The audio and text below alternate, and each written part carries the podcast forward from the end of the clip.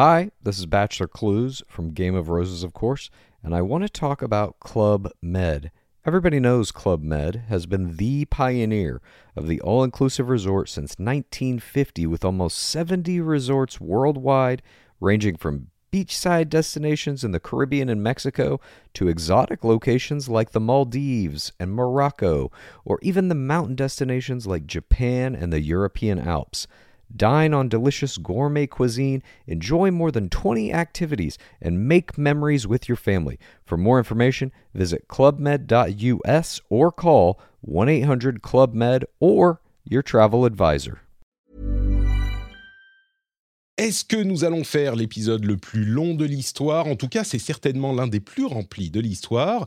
On va parler de Kameto et de sa conquête du monde, de- du plus gros leak de l'histoire du jeu vidéo, sans doute, en tout cas de l'histoire de Xbox, ça c'est certain.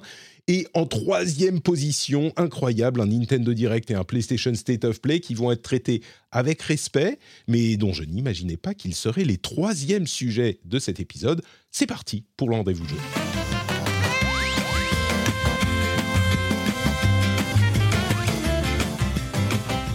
Bonjour à tous et bienvenue sur le rendez-vous jeu. C'est l'épisode numéro 312. Nous sommes en septembre 2023.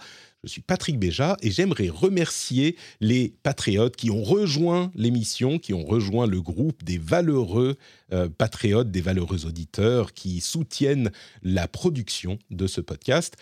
Valérand, je me demande si c'est pas un fan de Valorant, mais- ou alors si c'est son vrai nom, c'est genre euh, il a son pseudo tout trouvé. Sacha 6 Battle Force, alors ça, c'est un pseudo digne du rendez-vous jeu. Et le producteur de cet épisode, Lancelot Davizard, merci à vous tous et merci à tous ceux qui vont sur patreon.com slash rdvjeux pour soutenir l'émission. On vous aime, en tout cas moi je vous aime, les autres je sais pas, moi je vous aime. Et quand je dis les autres, je veux parler évidemment de Jika Loret qui est encore une fois avec nous. Comment vas-tu Jika Salut, bah, très très bien, content d'être là. Euh, on va parler de plein de choses, effectivement. Programme euh, sacrément. En fait, euh, plus, enfin, tu sais, je voyais en, en- en début de semaine, je me dis bon, ça va. Il y a Nintendo Direct, il y a, le set- of play, et puis il y a eu cette histoire de Xbox. Je me dis ok, bon bah ça, c'est parti. En plus, il y a, il y a quand même des, des- des jeux sympas en test, donc euh, voilà. Bah on- oui, tu as joué à sorti, Liberty City. Et... Phantom Liberty, Liberty City, c'est autre chose. Euh, Phantom Liberty, pardon, oui. Euh, non, non, ouais, Phan- ouais, ouais, j'ai joué à Cyberpunk, Phantom Liberty. et j'en entends beaucoup de bien.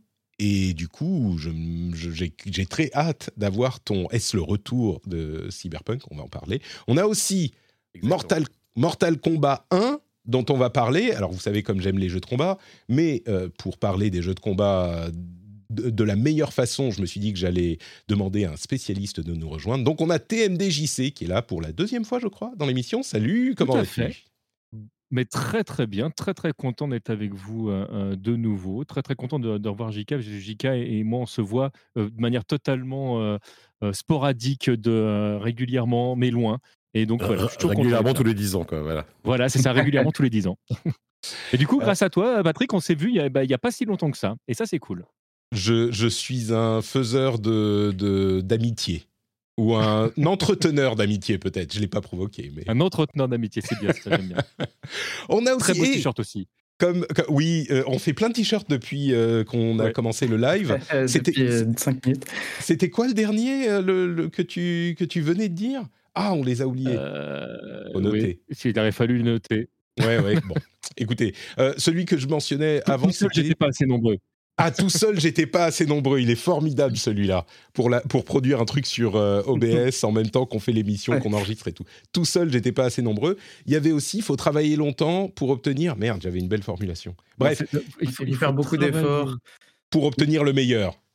Voilà, Voilà. c'est ça. Ouais. C'est moins percutant que tout seul. J'étais pas assez nombreux. Ah, non, mais j'aime bien aussi. Moi, Ouais, moi, j'aime ouais. bien. faut travailler, faut faire beaucoup d'efforts pour obtenir le meilleur. C'est plus inspirant, tu vois. Ma carrière de d'instagrammeur d'inspiration euh, est initiée et c'est grâce, c'est grâce à Paul Arrivé qui est là également, qui va rester un petit peu pour nous parler notamment de, de Kameto et de son aventure incroyable qui continue à, à foncer vers les sommets. Salut Paul, comment vas-tu? Salut, merci beaucoup. Bah écoute, euh, très bien. euh, ça va très bien.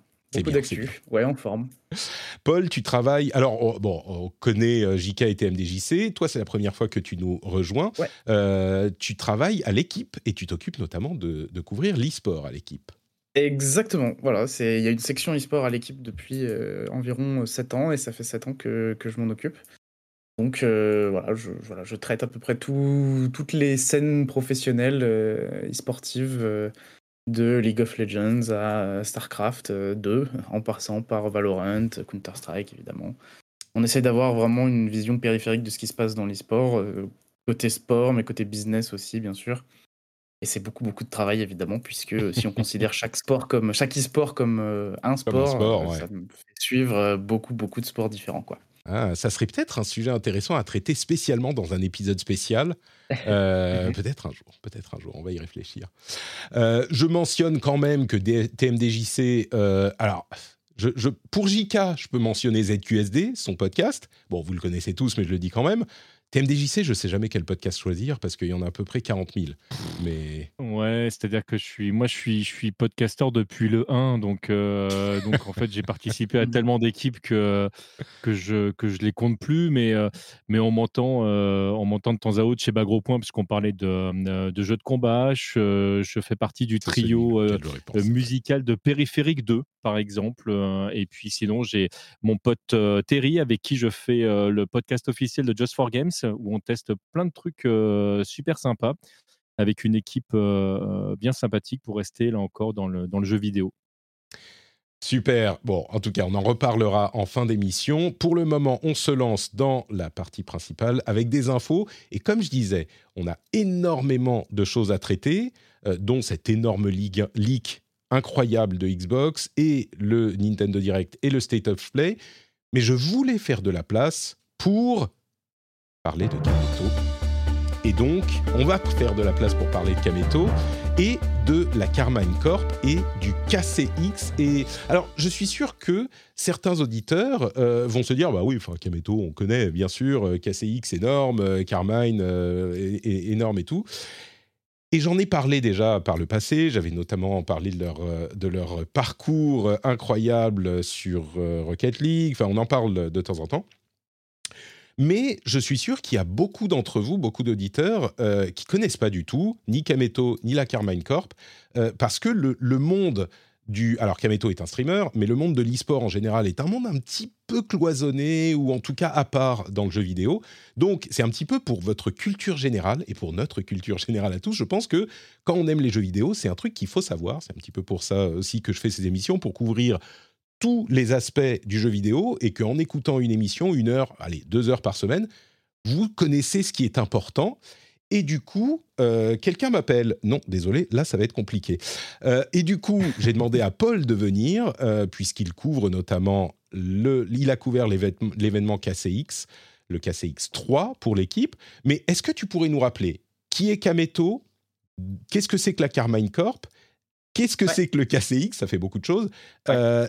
Et puis, ce qui s'y est annoncé et la raison qui fait en fait que ce qui a été annoncé et la raison qui fait que je suis euh, aussi impatient d'en parler. Alors, Kameto, déjà, bon, je pense que si on suit un peu Twitch, on, on connaît forcément Kameto et notamment la, la- la scène francophone de, de, de Twitch, l'un des plus gros streamers aujourd'hui euh, en, en France. euh, et ça fait des années qu'il l'est. C'était un joueur euh, essentiellement de League of Legends à la base. hein. C'est quelqu'un qui voulait. Euh, euh, qui voulait percer sur, sur LoL, hein, d'ailleurs, en, en tant, que pro, qui a fait pas, pas mal de tournois euh, euh, au milieu des années 2010, disons, euh, euh, en France, euh, en France essentiellement, qui a, fait, qui a fait pas mal de LAN, euh, et qui ensuite a diversifié un peu son contenu sur Twitch, sur Twitch pour devenir de base l'un des plus, des plus gros streamers euh, français. Euh, pour, qui les gens qui n'ont pas suivi spécifiquement Kameto, je pense que s'il y a un clip que vous avez vu de lui, c'est sans doute cet extrait euh, d'un de ses streams où il se plaint de sa vie. euh, enfin, au contraire, il dit que sa vie est tellement belle et que le seul Ouais. problème qu'il a, c'est de jouer à League of Legends et qui dit quand Oui. je joue, je, je- je deviens triste. Genre vraiment, limite, il parle de problèmes Ouais, de santé mentale et de. Ah, et ouais, il ouais. dit mais j'ai une copine incroyable, j'ai une maison, j'ai tout ce que je veux et pourtant quand je joue à League of Legends, je suis triste, je suis. Et moi ça m'a ça m'a parlé parce que je ressens un petit peu ce genre de choses aussi parfois en jeu en jeu de euh, il y, a ce, ce, clip est très connu, il y a celui où il parle où il mange des, cartes des cartes graphiques et c'est c'est ce qui ah, fait son celui-là c'est pas Ouais, c'est un mème assez connu de, de Kamel. Et il y a aussi celui, il y a eu un fameux live il y a des années qui était même passé euh, sur BFM où en fait il montait sa, son aquarium pour des poissons jusqu'à l'effondrement de l'aquarium, si, je me rappelle bien. Enfin, vraiment, c'est un des streams un peu mythiques de, de, de, Twitch euh, à l'époque où encore il n'y avait pas tant de monde que ça finalement euh, par rapport à, par rapport à aujourd'hui. pour reprendre le fil, donc Kamel a, était, toujours un, streamer, un streamer à succès. Et donc, je pense qu'à un moment, euh, il, enfin, il a réalisé que la carrière d'e-sportif était, était, plus, était plus pour lui, euh, professionnel. Mais c'est resté dans un coin de sa, tête. Euh, et je pense qu'il a toujours eu un peu en lui cette volonté de créer son propre club e-sport en s'appuyant sur, sur des exemples un peu à, l'étranger. de streamers, de personnalités du monde de l'e-sport qui se sont euh, lancés dans la création de leur propre club, leur propre structure pour, euh, euh, voilà, pour, y, être performants, non plus en tant que joueur, mais voilà, avec leur propre club. Et donc il a créé d'abord la Kameto Corp en 2020. Qui était voilà, une toute petite structure, mine de rien, qui est, qui est arrivée sur, sur League of Legends en deuxième division française. Mais comme c'est Kamel, comme son audience à lui venait de League of Legends, les gens sont pris vite euh, voilà, il y, a une passion qui s'est créée autour de, de, ce, de, ce, projet, même en deuxième division française, avec des audiences parfois euh, voilà, de plusieurs dizaines de milliers de personnes sur sa chaîne Twitch, euh, et un pic d'audience le, le, jour, le dernier jour, qui était un match de barrage pour monter en première division, qui, je ne sais plus c'était 30 ou 40 000 personnes. Donc déjà, alors que c'était pas encore la Carmine Corp, c'était vraiment la Kameto Corp et juste Kamel, un peu tout seul dans son coin, qui, paye, qui paye une petite équipe pour, voilà, pour, pour pour exister sur League of Legends, il y avait, il y avait pas mal de, ouais, de, de, hype autour de, ça, d'engouement. Ouais. Et l'année d'après, en 2021, enfin entre 2020 et 2021, il crée la Carmine Corp en association avec, euh, avec Prime, qui est un, un YouTuber, euh, rappeur, euh, quelqu'un qui fait beaucoup de vlogs, qui a fait des trucs sur FIFA aussi, qui a commencé avec, avec des choses sur FIFA. Ils, se connaissaient depuis quelques temps et, le podcast Radio Sex à l'époque, qui avait fait beaucoup parler de lui sur, sur Twitch, je sais plus si c'est 2017-18 par là. et donc ils créent la Carmine Corp ensemble, qui est un peu une extension de, de la Kameto Corp.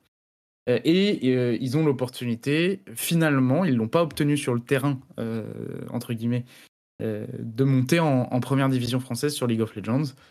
Euh, et à ce moment-là, il y a une hype un peu parce que euh, il y, a, y, a, quand même voilà, la communauté de Kamel et la communauté de Prime, deux grosses communautés de, créateurs de contenu sur Internet euh, qui se retrouvent derrière un club d'e-sport. Kamel très proche de League of Legends. Et en fait, son équipe League of Legends cartonne tout de suite. Je me rappelle même la première journée de championnat.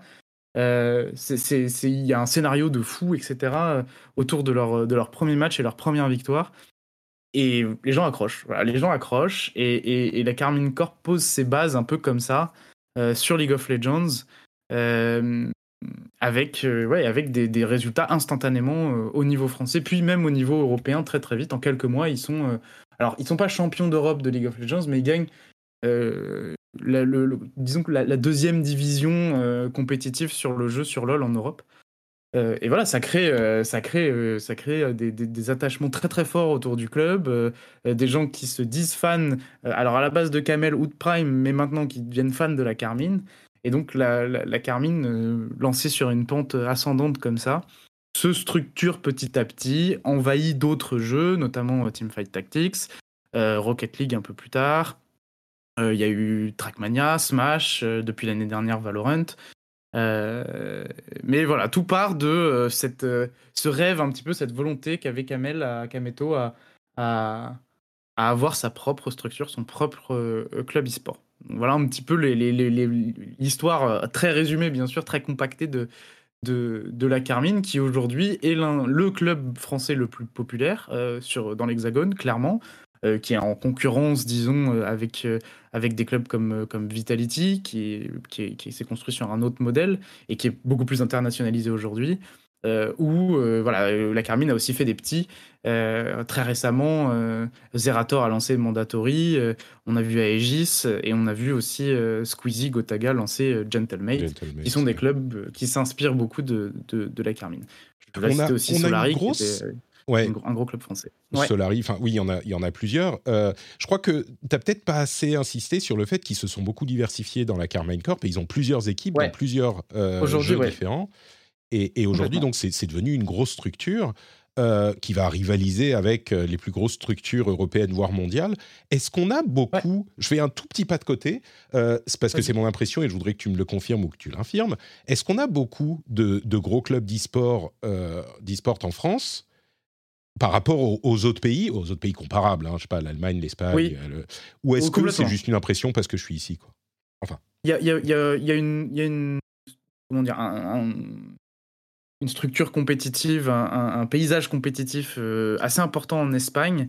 Mais euh, je, pense qu'aujourd'hui, la France en Europe est, leader. Euh, c'est assez clair même sur, sur cette, sur cette question-là.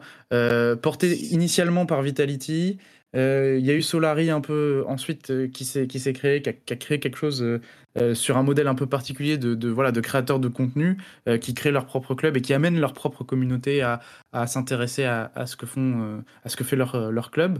Mais la Carmine a vraiment tout explosé et, voilà, fait des petits, hein, vraiment ces clubs-là, Aegis, Mandatory, Gentlemade qui devrait, parce que c'est Squeezie derrière et Gotaga et Brooks, prendre une trajectoire assez similaire à celle de la Carmine selon moi.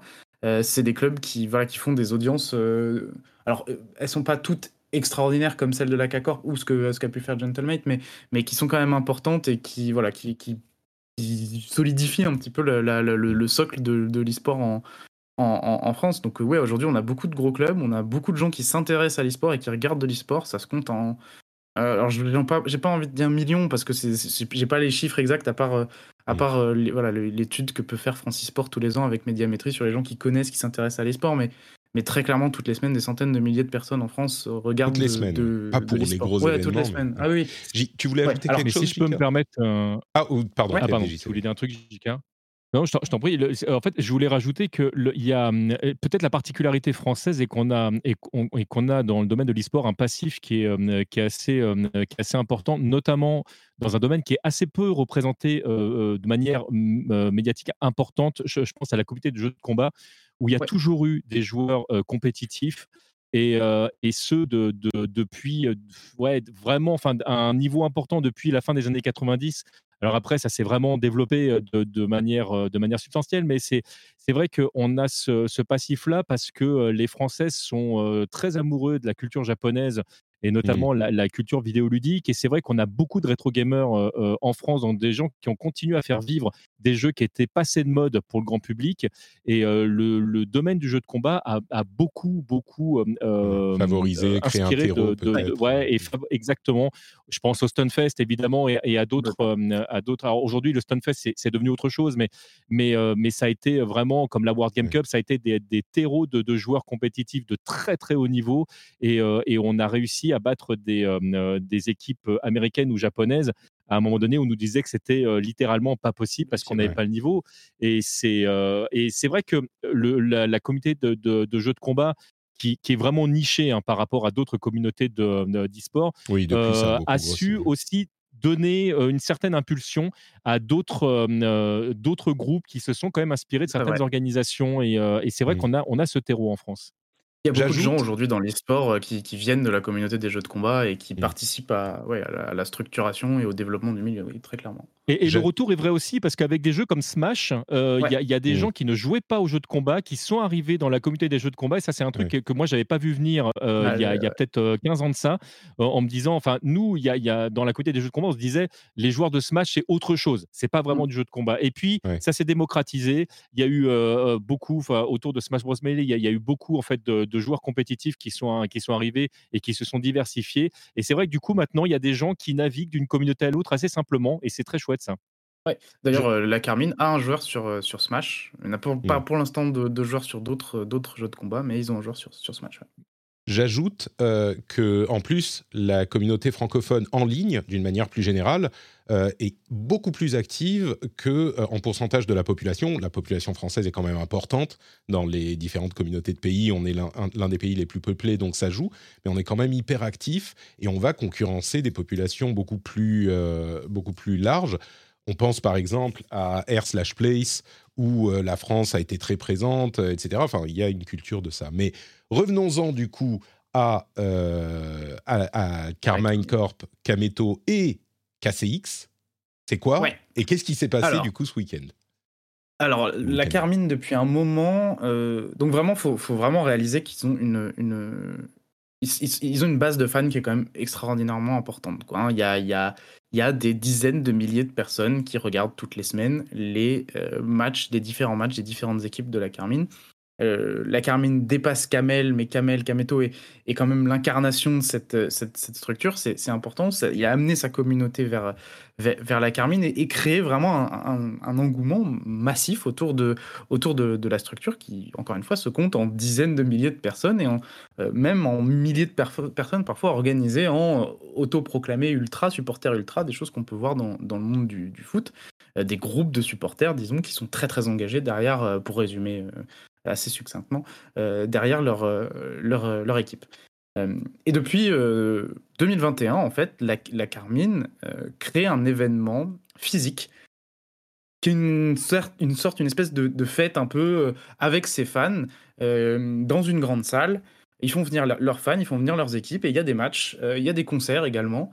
voilà, c'est une sorte de show à la gloire de la Carmine avec des matchs. Alors, par, pour le, par le passé, des matchs officiels. Cette année, c'était des, des, matchs euh, amicaux parce que euh, l'enjeu euh, mettait parfois beaucoup de pression aux joueurs qui jouaient sur, sur scène dans des conditions un peu particulières avec tous les gens.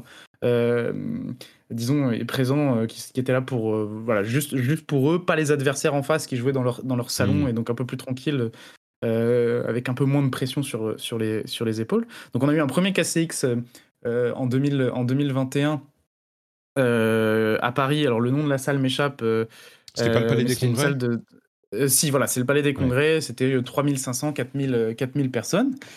Euh, ils ont rempli Bercy l'année dernière dans des conditions assez extraordinaires parce que ils annoncent officiellement la, tenue du KCX 2 donc à Bercy dix jours avant la date qui était en pleine semaine un mardi euh, et, ils, remplissent en, ils remplissent en 40 minutes avec une, une file d'attente de, de, 40 000 personnes. Les, les, gens de Bercy étaient hallucinés de la vitesse et de l'engouement euh, pour, un, voilà, pour un truc qui s'est fait, euh, il faut le dire comme ça, un peu, un peu à l'arrache, ce qui est très paradoxal parce que c'est à Bercy, donc on, voilà, pourrait se dire que c'est quand même pas, pas un truc, enfin, c'est pas un mot qu'on peut, qu'on peut accoler à, à l'organisation d'un événement à Bercy. Et cette année, ils ont eu l'ambition. On se dit la confiance qu'ils ont eue parce que, enfin, je veux dire, si, ça floppe, c'est, enfin, c'est, un ah coup de se retrouver vraiment à la rue. Hein, c'est le, moi, tout, vraiment, je tire mon chapeau. Ah ouais, non, c'est, assez exceptionnel. Et ils ont pris le temps cette année de mûrir leur réflexion, euh, de faire mûrir leur réflexion pour, euh, voilà, pour, euh, pour envahir cette fois la Paris La Défense Arena à Nanterre, aussi connu sous le nom U Arena, hein, qui a quelques années, qui est une salle de 40 000 places maximum et ils l'ont rempli à 75%, puisqu'il y avait 30 000 personnes euh, euh, samedi soir pour, euh, voilà, pour assister à des matchs amicaux donc de la Carmine, de leur équipe sur Valorant, masculin, féminin, sur League of Legends, sur Smash et sur Rocket League. sur Rocket League, ils ont déjà l'une des meilleures équipes. ils avaient une des meilleures équipes du monde cette année, mais c'est d'ailleurs cette équipe va, va, se, va se séparer. Ils, ont, ils vont faire des changements dans, au, sein, au sein de l'effectif. Euh, mais donc voilà, c'est vraiment une série de matchs. Il y avait un concert au, milieu après, après trois jeux, de vraiment de fêtes autour de, des heures, hein, équipes. ça a duré 7 heures, même ça devait durer 5 heures, ça devait se finir à 23 heures. Ils ont fini à 1 heure du matin, ils vont avoir des pénalités, ils vont payer des amendes d'ailleurs. Vraiment, c'est des choses qu'ils attendent là dans les, dans, les, dans les jours qui viennent. Euh, et donc, parmi les annonces, euh, ils font aussi, ils se servent un peu de ce moment-là pour annoncer des, voilà, des grands changements structurels, orientation, parfois des nouvelles équipes. Là, ils ont annoncé quelque chose qui est assez révolutionnaire dans le monde de l'e-sport, qui est euh, l'obtention, ce n'est pas la création, ce stade existe déjà, mais donc d'un stade, euh, d'un stade pour la Carmine Corp. Euh, ce stade, c'est les arènes de l'Agora à Évry-Courcouronne. Euh, c'est une salle de 3000 places à peu près, qui est en pleine rénovation, qui sera prête mi-2024 parce qu'il faut encore l'équiper euh, avec, avec une, bah, la technologie nécessaire à faire tourner des événements e-sport, mais qui sera en, fait vraiment la salle de, de, de la Carmine euh, comme euh, le PSG est au Parc des Princes et à son stade, et comme euh, l'Olympique de Marseille est, au Vélodrome à son stade et à son infrastructure. Ils vont louer la salle en fait à la, ville, mais comme ça se fait pour le PSG avec le Parc des Princes et, l'OM avec, le Vélodrome, pour prendre l'exemple du foot. mais voilà, ce sera vraiment leur stade. Ils seront club résident, on appelle ça club résident. Ils pourront brander la salle mettre leur, leur couleur, leur, leur un peu partout. Et euh, ils veulent faire venir de, euh, entre 10, 20, voire plus euh, fois par an, ils veulent faire autant d'événements que ça par an, leurs fans dans cette salle pour assister à des matchs de la Carmine. Alors il y a plein de, il y a un panel d'événements possibles entre des matchs officiels avec les équipes présentes, un endroit où Kamel commentera les matchs de ses équipes et donc du coup il y aura que Kamel, Kameto et, et, pas, et pas, les, pas les joueurs. Enfin bref, une multitude de, possibilités, mais vraiment la, folie derrière ce truc, c'est que c'est une salle quand même de 3000 places, donc euh, euh, voilà, faut, faut, faut avoir l'air insolite. Je me permets de rajouter euh, à ce que tu dis que je ne sais pas si, si les, les, nos auditeurs et auditrices se rendent compte en fait de ce que ça signifie. là, on, est, on, on, sort vraiment du cas de ce qu'on a l'habitude de voir dans l'e-sport. Ça n'a jamais été fait ça n'a vraiment jamais été fait, euh, en tout cas pas sous cette envergure-là, pas avec ces possibilités-là. Et c'est, euh, c'est un truc euh, en termes d'e-sport qui est véritablement révolutionnaire. Et ça ouvre la voie, ça ouvre la voie à, plein de possibilités pour, pour d'autres groupes. Il y a plein de gens qui se posent des questions à l'heure actuelle, mais tu l'as très bien dit tout à l'heure, c'est que on est dans, une configuration où tout le monde ne peut pas se permettre ça. C'est-à-dire que voilà, tout le monde n'est pas le PSG ou en foot, par exemple. Et, et, moi, ça me bluffe. Cette situation me bluffe en termes e-sport. Je trouve ça complètement dingue. Et et d'ailleurs, dans l'e-sport, c'est à peu près les seuls à pouvoir le faire aujourd'hui. Ils, ouvrent un peu la voie, clairement. tu parles de euh, l'e-sport. Euh, bon, évidemment, on va pas parler de la Corée ou de la Chine, où je suis sûr que ça. Oui, oui, mais je parle bien en France, hein, bien sûr. Hein, mais même, mais même là-bas, en fait, même là-bas, il y a, même en Asie, il y a assez peu de choses qui se font dans ce sens-là. La Corée, en Corée, il y a enfin pas des, j'ai pas en tête des équipes qui ont leur propre stade. Tout est centralisé autour de, Moi non plus, euh, des compétitions. Par contre, en Chine, on sait que ça existe, mais c'est assez opaque. On sait pas exactement combien de personnes ils vont. C'est des plus petites salles, ça, on, sait. C'est un peu des endroits où il y a aussi les locaux des, des, clubs. Donc, est-ce que c'est des salles avec quelques, enfin, quelques centaines hmm. de, de, de, sièges Là, c'est vraiment, c'est vraiment un modèle assez unique. On a vu des choses en Espagne aussi, des, des, des, des, tournois, des, tournois des, matchs de championnat sur LoL notamment se faire euh, devant 100, 150 supporters de, de clubs ici et là. Euh, mais un truc de cette ampleur, c'est unique, quoi. C'est vraiment, c'est c'est un, club de handball majeur qui remplit sa, salle, un club de hockey majeur qui remplit sa salle. C'est voilà, c'est on est dans cette, ampleur-là avec un club qui n'a même pas trois ans en fait encore en, un, autre en l'état. Ouais, c'est vraiment. Enfin, il y a plus, il y a énormément de choses à dire et on va pas avoir le temps de tout dire euh, malheureusement. Je suis sûr que vous pourrez aller sur le, site de l'équipe pour en lire plus sur ces sujets euh, grâce au formidable reporting de Paul. Euh, mais il y, a, deux choses que je voudrais dire. D'une part, c'est assez émouvant la manière dont Kamel parle de, euh, son, de sa région d'origine. Enfin, il, est de, il vient du, du 91, du 9-1, et il en parle avec beaucoup d'émotion dans la voix de Corbeil-Essonne, etc. Euh, et, et, donc, il a voulu, alors je suis sûr que l'opportunité était là aussi, mais il a visiblement voulu faire quelque chose là-bas. Et donc, ça veut dire que pour remplir la salle, bah, alors je pense que tout le 9-1 va venir à chaque fois, quoi. Hmm. la, fierté euh, euh, locale est hyper intelligente à mettre. Et d'ailleurs, c'est comme ça que certaines équipes. Enfin, on sait que l'Overwatch League ne fonctionne pas aussi bien que certains le voudraient, mais un des trucs qui a certainement fonctionné, c'était l'idée d'avoir des équipes euh, de ville et, ce genre de choses. Ça, ça marche toujours. Et, puis l'autre chose, c'est, je trouve ça vraiment euh, hyper intéressant de voir la manière dont ces gros créateurs de contenu qui fédèrent des communautés euh, énormes commencent à vouloir euh, faire d'autres choses, pas juste être devant leur ordinateur tout le temps et développer des projets très différents. Alors on pense bien sûr au GP Explorer, à la, à la ZLAN, etc. etc. enfin, merde, je pense. The Event, voilà, je, je, je l'avais plus en tête. Euh, et, ce que, et donc, c'est hyper intéressant de voir la manière dont ils, réussissent à fédérer, à, euh, comment dire, euh, presque, j'ai envie de dire, monétiser leur audience, pas forcément monétiser de manière financière, même si c'est le cas, mais transformer la chose en euh, énergie, en, en fuel, en essence pour d'autres projets. Et, et je pense qu'on est un petit peu dans ce schéma avec Kameto qui a euh, réuni une communauté monumentale. Et du coup, c'est pas quoi qu'il fasse, ça va avoir du succès parce qu'il y aura des gens pour, euh, pour être présents et pour acheter. Faut pas exagérer, c'est pas quoi qu'il fasse. Mais enfin là, on est dans un domaine qui est hyper connexe. Donc, ce qu'on voit. Et, et euh, qu'il maîtrise. et, oui, non, évidemment, évidemment, c'est un truc qui est cohérent avec son audience et qu'il et dont on sait dans lequel il est légitime et qu'il euh, sait fait. naviguer, etc. Mais euh, mais c'est très très impressionnant et j'ai très hâte de voir comment ça va se passer avec comment elle s'appelle le- le- l'arène, la, la salle, je sais Les pas. arènes de l'Agora d'Evry Voilà. Courcouronne. Mais oui, tu, tu as dit un, truc. Pardon, vas-y, vas-y. Vas-y. Non, non, vas-y, je t'en prie. Vas-y, Je- Paul, je- vas-y, Paul. J'allais juste rajouter un, un- un truc. Ah bah, vas-y, Paul. non, je voulais juste dire que non, c'est très vrai. Il y a un point très important qui est que Kamel, le Kameto, vient de ce coin-là et ça, ça a- vraiment, ça a fait, euh, ça a fait tilt en fait chez eux. Quoi, c'est vraiment quelque chose qui a aidé à, à- à- à- à leur faire dire, euh, ok, c'est c'est là qu'on doit faire ça. Quoi, c'est c'est très très important dans, dans ce projet-là. Vas-y, je t'en prie du coup. Je t'en prie, hein, je voulais, je voulais rajouter, pour, pour que les gens comprennent euh, euh, tous les détails de ce qu'on est en train de dire que euh, l'e-sport, c'est vraiment quelque chose de très particulier par, euh, par rapport au sport. Déjà, du fait de son jeune âge, du fait d'une culture qui n'est pas forcément connue par, par les, les personnes plus anciennes qui n'ont pas grandi avec ça. Mais surtout, si jamais vous avez envie de monter un club de foot, au-delà au-delà de l'argent que ça va demander, ou etc., c'est que le ballon, il appartient à personne d'autre qu'à vous. Quand vous êtes dans l'e-sport, le problème c'est que le jeu il dépend de l'éditeur et que mettre en place en fait une structure d'e-sport, c'est beaucoup de questions qu'on doit se poser que on n'a pas à se poser en fait avec un autre type de sport.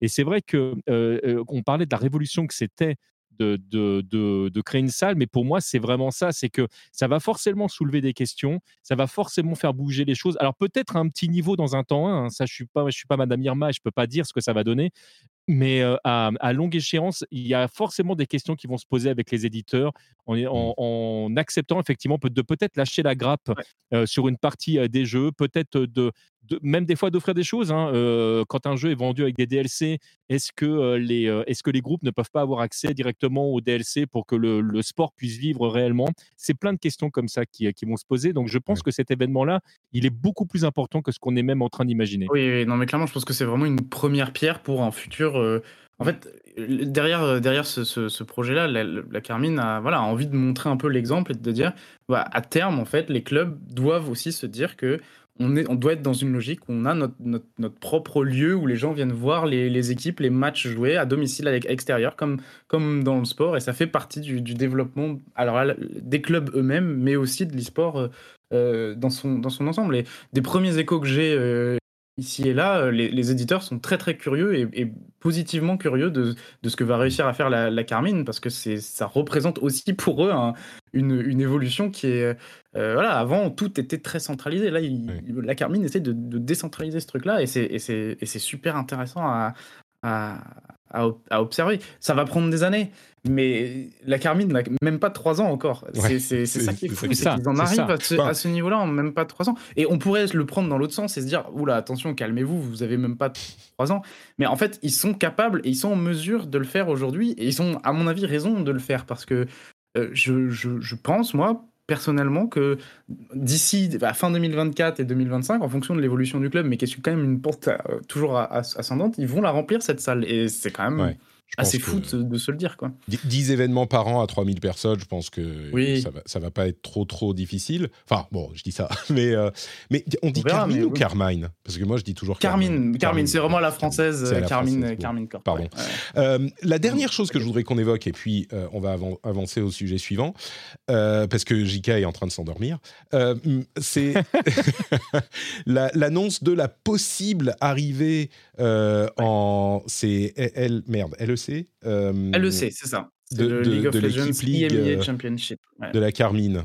Euh, Ouais, ça. ça aussi, c'était une grosse annonce, du coup.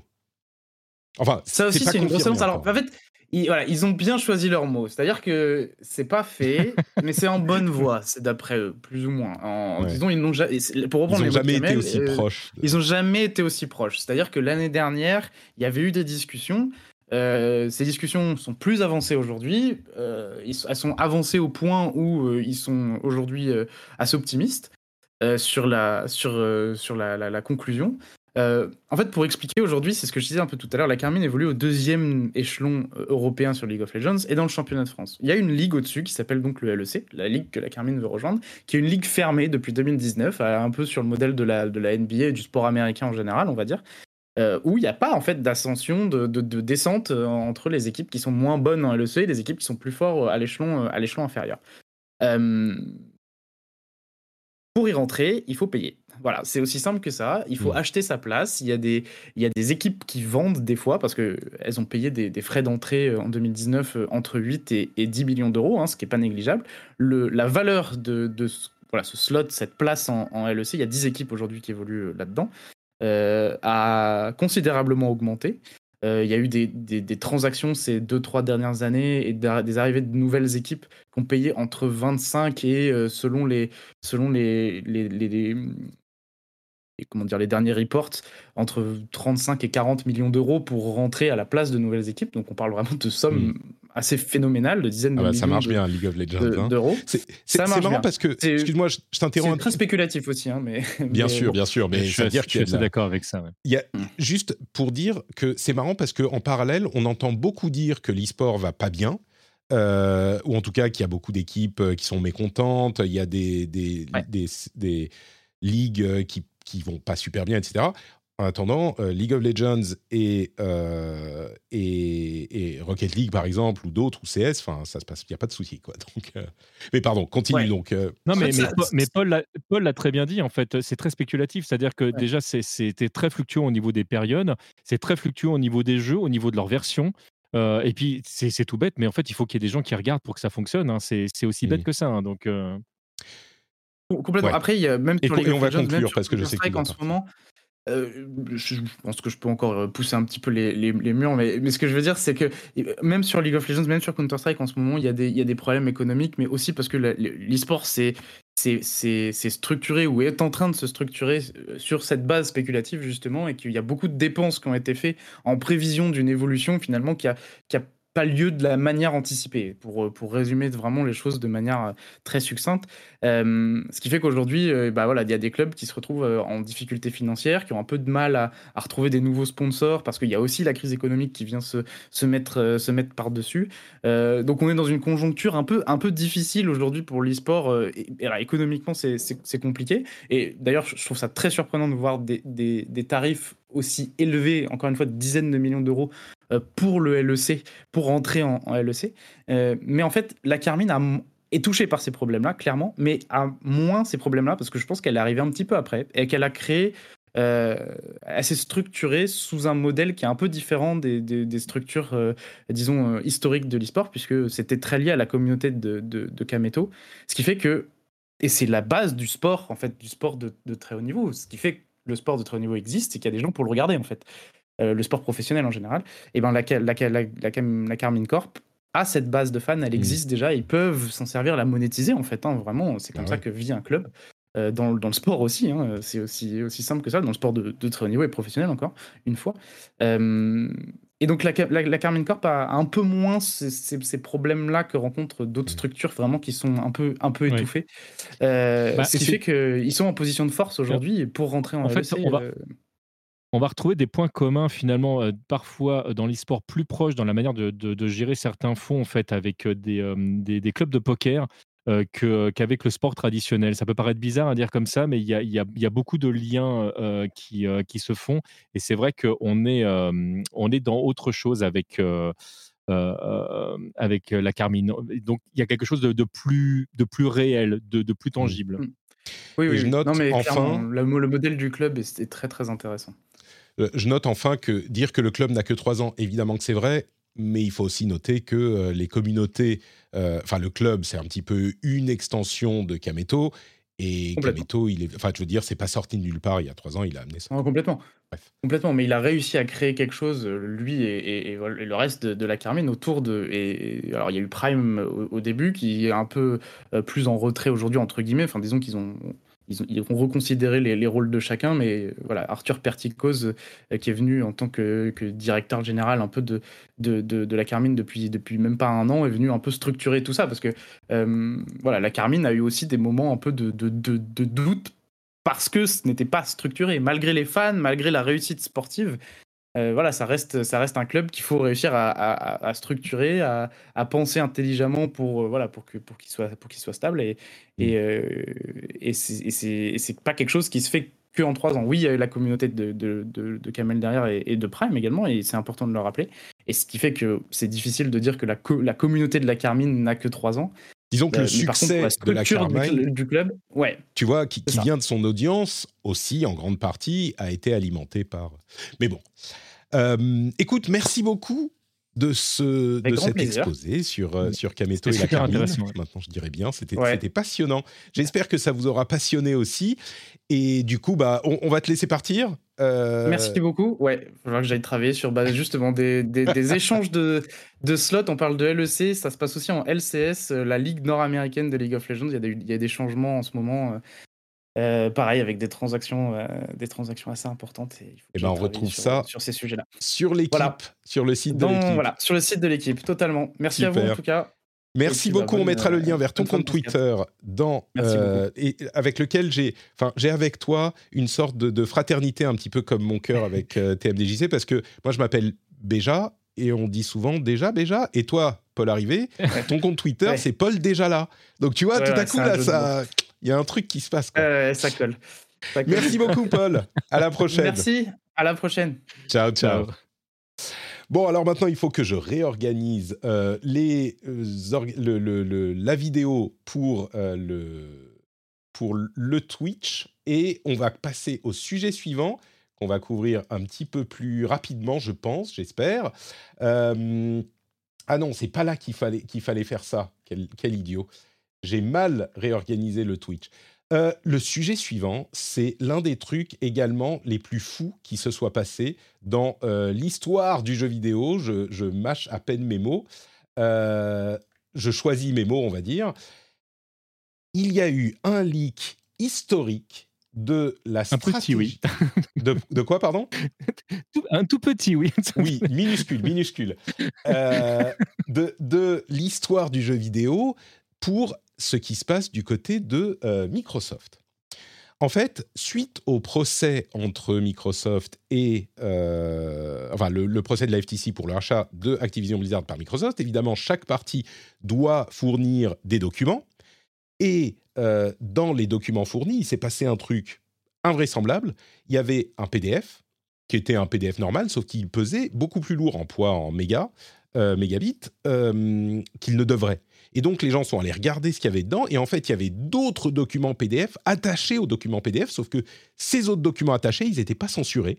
Et il y avait une tonne de documents, de communication, de stratégie de Xbox euh, pour les, les, années à venir, genre pour cette décennie, quoi. On a eu la confirmation que euh, le pire dans cette histoire, c'est que c'est pas genre la FTC qui a mal censuré des documents, machin, qui a attaché des choses qu'il fallait pas. Microsoft qui a merdé. Comme, des, comme des grands.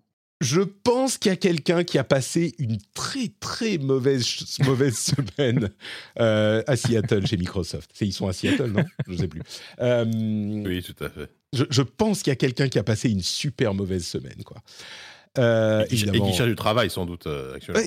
Alors, tu sais, c'est possible. C'est très possible. C'est très possible. Peut-être que c'est Phil Spencer lui-même qui a merdé, qui a, qui a fait, qui a, Je pense pas que ça soit lui qui soit chargé d'envoyer. Encore que, tu sais, il envoie un document, il s'était pas rendu compte. Euh, tu peux te dire aussi, euh, le mec qui a fait cette connerie, tu peux t'assurer, ou, la nana, la personne qui a fait cette connerie, tu peux t'assurer qu'il ne la fera plus jamais de sa vie. Donc tu te dis, euh, tu vois, il faut faire des bêtises pour apprendre. Là, il aura bien appris. Mais donc, Qu'est-ce qu'on trouve dans ces euh, documents? Évidemment, la Terre entière a fait euh, des, vidéos, des articles dessus. Moi, je vous recommande l'article de notre ami Cassim, enfin l'article et la vidéo de notre ami Cassim, qui sera dans la newsletter. La vidéo, pas notre ami, euh, qui couvre un petit peu les points les plus importants.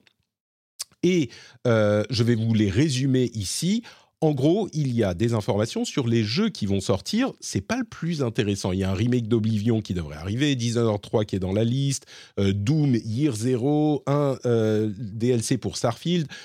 Les documents datent de, entre, on va dire, 2019, 20, 21, même 22 pour certains, mais donc il y a beaucoup de choses qui ont changé.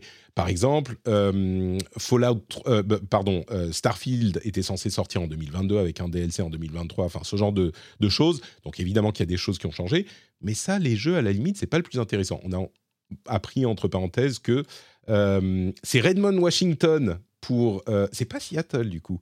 Bon, pardon. Euh, Xbox est basé à Redmond, c'est pas comme Seattle, mais Seattle, c'est Microsoft, je crois. Bref, peu importe. Euh, Elder Scrolls 6 sera une exclusivité Xbox. Ça, c'est un truc qu'on a appris par ailleurs. Euh, bon, ça surprend personne. Mais le plus important dans tout ça, c'est pas les jeux, c'est la stratégie de console. Deux points importants qu'on apprend, à vrai dire même trois. D'une part, les refresh des designs de la Xbox Series X et de la Xbox Series S, euh, qui devraient voir de nouveaux modèles arriver en 2024. Ils ne seront pas des modèles euh, de, prochaine génération, même plus puissants pour cette génération, ça sera la même puissance. Par contre, il y a des changements. Pour la Series S nouvelle version, il y aura un petit peu plus de stockage. Elle est déjà très bien telle qu'elle est, donc on ne va pas trop la changer il y a une version avec euh, 1 Tera de stockage qui est disponible là un peu plus cher. Bah là, ça sera une nouvelle version avec 1 Tera au prix de l'ancienne, a priori à 300 euros ou ce genre de choses. La nouvelle version de la série X, par contre, a une différence majeure au-delà de plus de stockage, moins de consommation pour les deux, moins de plastique dans les emballages, etc., etc. Mais une chose très importante, la plus importante, c'est qu'il n'y a plus de lecteur de disque dans cette nouvelle version de la série X. Et donc, bah, on est un petit peu en train de pousser vers cette transition euh, vers le tout numérique que le PC a connu. Et ça se passe très bien pour le PC. Hein. Rassurez-vous, euh, les choses, les PC, le jeu sur PC n'a pas explosé. Il y a même des prix intéressants, mais évidemment, euh, vers ce futur. Alors, sur la série X, on pourra certainement encore trouver des séries X avec lecteur de disque. Mais le fait que cette prochaine se refresh n'ait plus de lecteur de disque est évidemment un truc absolument majeur. Euh, l'autre chose qui est intéressante, c'est qu'on devrait avoir aussi une nouvelle manette qui devrait arriver. Et cette manette, bon, au-delà du fait qu'elle a euh, des, une batterie euh, rechargeable et échangeable. elle a aussi genre plus de feedback dans les gâchettes, des haut-parleurs, des petites choses qui sont qui n'étaient pas là dans la version de la manette Xbox d'aujourd'hui. C'est des vraies machines maintenant. C'est pardon? Ce sont des vraies machines maintenant. C'est-à-dire que maintenant, quand, quand tu regardes les, manettes des consoles nouvelle génération, enfin, c'est le nombre de capteurs, de, de, senseurs, de, de c'est hallucinant. Et c'est pour ça qu'elles coûtent aussi cher, c'est que c'est des, des, trucs hyper complexes. quoi. Euh, et donc, on aura cette manette qui, en plus, pourra se connecter directement au cloud, comme c'était le cas de, la, de, la, de, feu, la manette Stadia. Donc, se connecter directement au cloud pour contrôler vos, vos, vos jeux quand vous jouez par le cloud, ce qui est plutôt malin, ça réduit la latence, etc. Et donc ça, ça sera la prochaine version de la, manette, euh, qui est en bicolore d'ailleurs, j'adore pas trop ce, design bicolore, mais bref. Donc, et, oui aussi, la possibilité d'avoir potentiellement une version de Windows prévue pour les machines portables. Euh, donc, euh, on pense aux PC consoles genre Galai, Steam Deck, mm. Lenovo Legion Go, etc. Donc, tout ça, on a aussi appris des choses sur la manière dont euh, Microsoft avait complètement raté son jugement sur euh, Baldur's Gate 3. Ils pensaient, ouais, c'est un, petit RPG qui était censé sortir sur Stadia, on va pas s'emmerder avec ça, euh, voilà. Évidemment, ils sont complètement plantés. C'est facile de rire d'eux aujourd'hui. À leur décharge, personne n'a vu venir le succès de Baldur's Gate 3. Hein, mais bon, Donc ça ça, a influencé la manière dont ils ont traité les problèmes qu'avait l'Ariane pour porter Baldur's Gate sur Xbox en raison des problèmes euh, de mémoire de la Xbox Series S. Euh, plein d'autres infos, enfin vraiment, il y, a des tonnes et des tonnes de choses, des données financières. Euh, on apprend que le Game Pass, a priori, a un petit peu stagné depuis quelques années, donc il a 25 millions d'abonnés. Ça n'a pas beaucoup évolué depuis 2021, je crois, la dernière fois qu'on avait eu un chiffre, dans, dans, cet ordre d'idées de, de, de de, nombre d'abonnés. On a aussi des idées sur les sommes que payerait, euh, que voudrait payer, enfin les sommes qu'estimerait devoir payer Microsoft pour inclure des jeux dans le Game Pass. C'est même pas tout à fait ça. C'est les estimations de Microsoft de ce que demanderaient les éditeurs pour inclure les jeux dans le Game Pass Day One. Euh, on a des chiffres comme, alors Jedi Survivor, ça leur coûterait 300 millions d'euros, Mortal Kombat 1, 250 millions d'euros, Baldur's Gate 3, 5 millions d'euros. Vous voyez la différence de, ce genre de truc, etc., euh, etc. Donc il y a plein de chiffres intéressants comme ça. Vraiment, un leak monstrueux. Qu'est-ce que vous en retenez? On va donner la parole à Jika, qui a été euh, bien sage pendant toute cette, tout ce temps. Je, je vous ai écouté religieux. des choses. Qu'est-ce que tu retires de tout ça euh, bah, après, déjà, il faut pas prendre absolument tout ce qui, est publié dans ce leak euh, pour acquis, parce que forcément, il y a des choses qui ont, qui, qui, ont changé, qui vont changer. Euh, évidemment que la, la, Xbox Series sans lecteur Blu-ray et la manette, etc., ça, bon, que ça arrive dans moins d'un an, on se doute que ça va arriver. Euh, tu n'en as pas parlé, je crois, mais il parle aussi de la prochaine génération de consoles qui arrivera en 2028.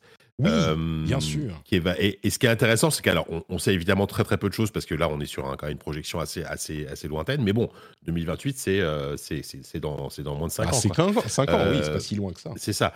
Et, euh, ce qui est intéressant, c'est que apparemment, il se pose encore la question de l'architecture de ces consoles. Et peut-être, pourquoi pas, passer sur une architecture ARM, ARM, ce qui serait un, truc assez, euh, assez nouveau pour les consoles de salon, ce qui n'est jamais arrivé. Donc l'architecture ARM, c'est les, basiquement aujourd'hui tout ce qui est plus mobile, euh, chez Apple, chez, euh, chez Samsung, etc. C'est ARM. Plus mobile, certes, mais on a aussi les processeurs Apple qui aujourd'hui sur oui, vrai, desktop sur et les, laptop sur les... sont basés sur ARM. Les M1 et M2, c'est très, très, très, et, et, voilà, est-ce que, ce serait vraiment un, changement quasiment de paradigme? Parce que ce, abandonner l'architecture x86, ça implique énormément de choses. Euh, ça implique aussi, par exemple, typiquement les, portages d'une version Xbox vers une version PC. Ça, devient plus compliqué, forcément, tu vois, parce que euh, voilà, on, rappelle que typiquement la Switch est sur une architecture ARM, euh, mais bien sûr qui est vachement, vachement ancienne par rapport à, par rapport à ce qu'on a aujourd'hui. Donc ça, ça, pour, le coup, c'est un, un, sujet très intéressant. et J'ajoute que ça laissera entendre que, vas-y. Ah, tu voulais parler peut-être de ce dont je voulais parler. Non, non, je disais juste que du coup, ça laissera entendre que bah, il y aurait aussi une, PlayStation 6 aux alentours de 2028 puisque normalement, euh, il sortirait la même année que PlayStation et Xbox. Euh, un autre élément pour cette prochaine génération qui est hyper intéressant, c'est qu'il table sur euh, une console qui est une convergence totale. Il parle d'une console hybride qui aurait une convergence totale entre les capacités de calcul local, donc un jeu qui tourne sur votre machine, et le cloud. C'est-à-dire qu'un petit mm. peu comme c'est le cas pour Flight Simulator aujourd'hui, il y a euh, l'essentiel, enfin une grosse partie du jeu qui tourne sur votre machine, bien sûr, mais il y a aussi beaucoup de choses qui viennent du cloud, euh, des, textures, peut-être même, on peut imaginer de l'architecture ou du calcul. En 2028, on, a encore, on aura encore plus de puissance, encore moins de latence, etc. Donc, la possibilité d'avoir des jeux hybrides dont une partie euh, du jeu viendrait du cloud.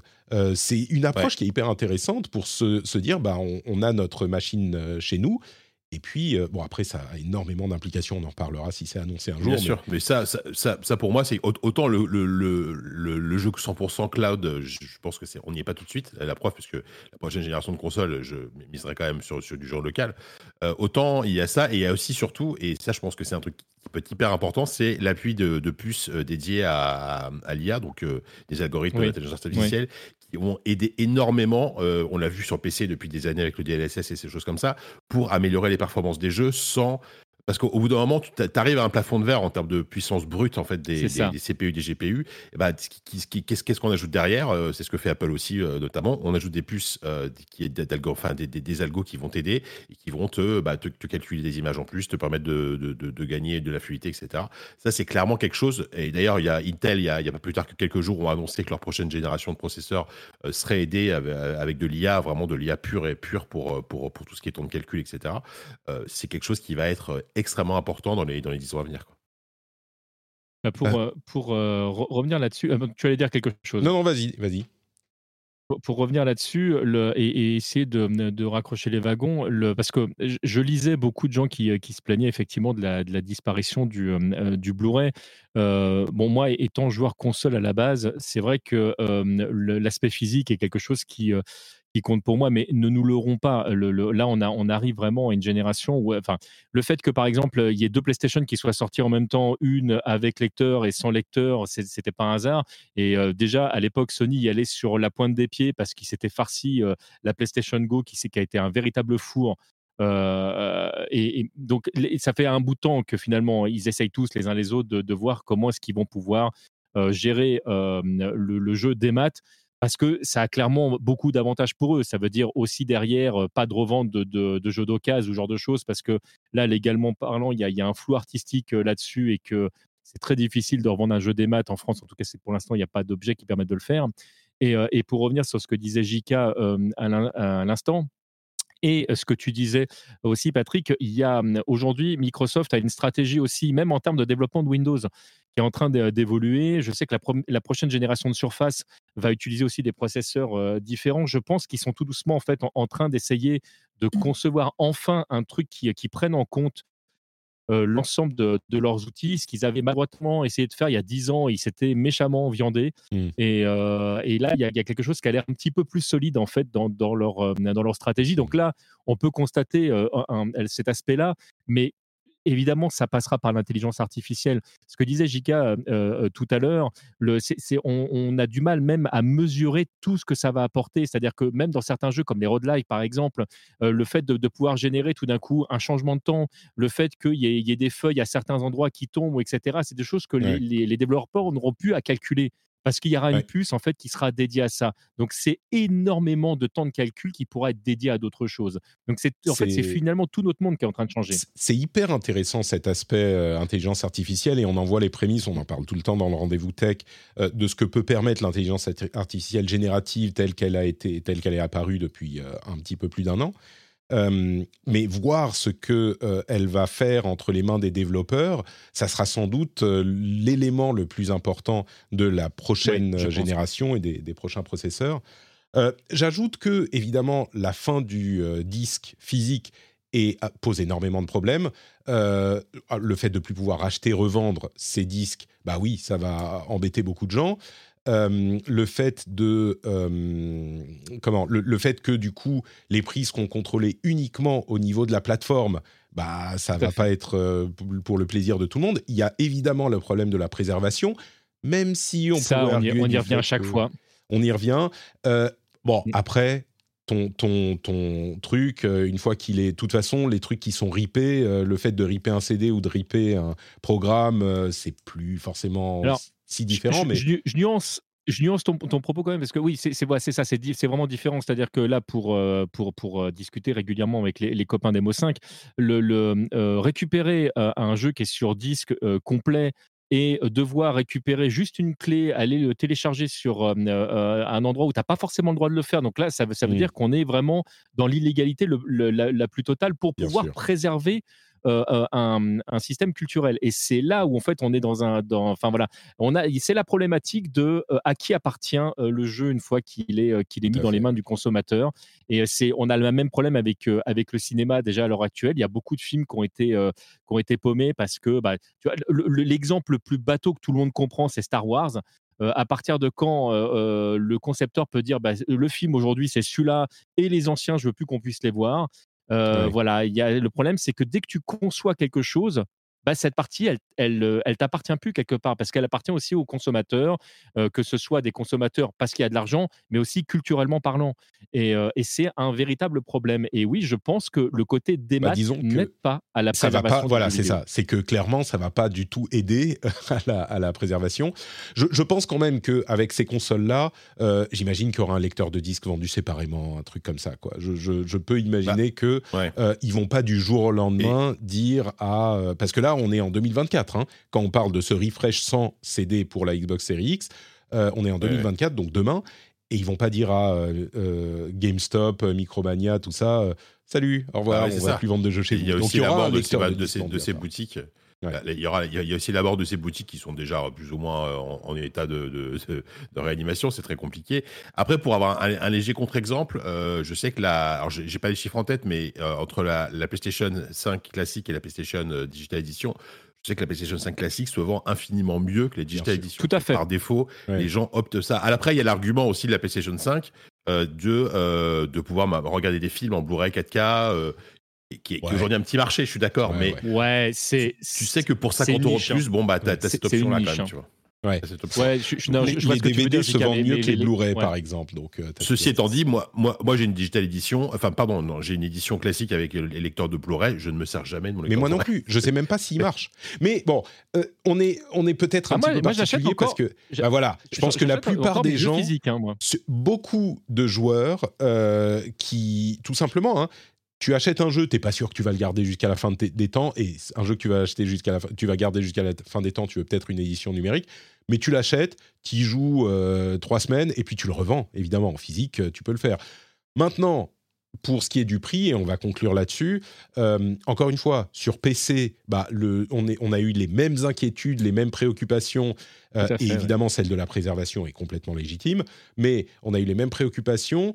Euh, bon, bah, le PC, il est en tout numérique et il vit très bien le jeu PC. Et j'irais même jusqu'à dire que euh, le tout numérique, et on est en grande partie en numérique sur les consoles aussi aujourd'hui, ça amène des oui. choses qui sont euh, extrêmement positives niveau prix, comme les abonnements euh, qui t'incluent plein de jeux à moindre prix, euh, les soldes euh, in- in- incroyables qui font que, enfin, je veux dire, on a tous des, des, Bah. des, des- des- dizaines de jeux auxquels on n'a pas le temps de jouer. Je crois que l'histoire du prix, c'est pas faux, mais je pense que ça a tendance à être exagéré parce que tout le monde pense que un jeu vidéo c'est 70 euros ou 80 euros ou ce que c'est.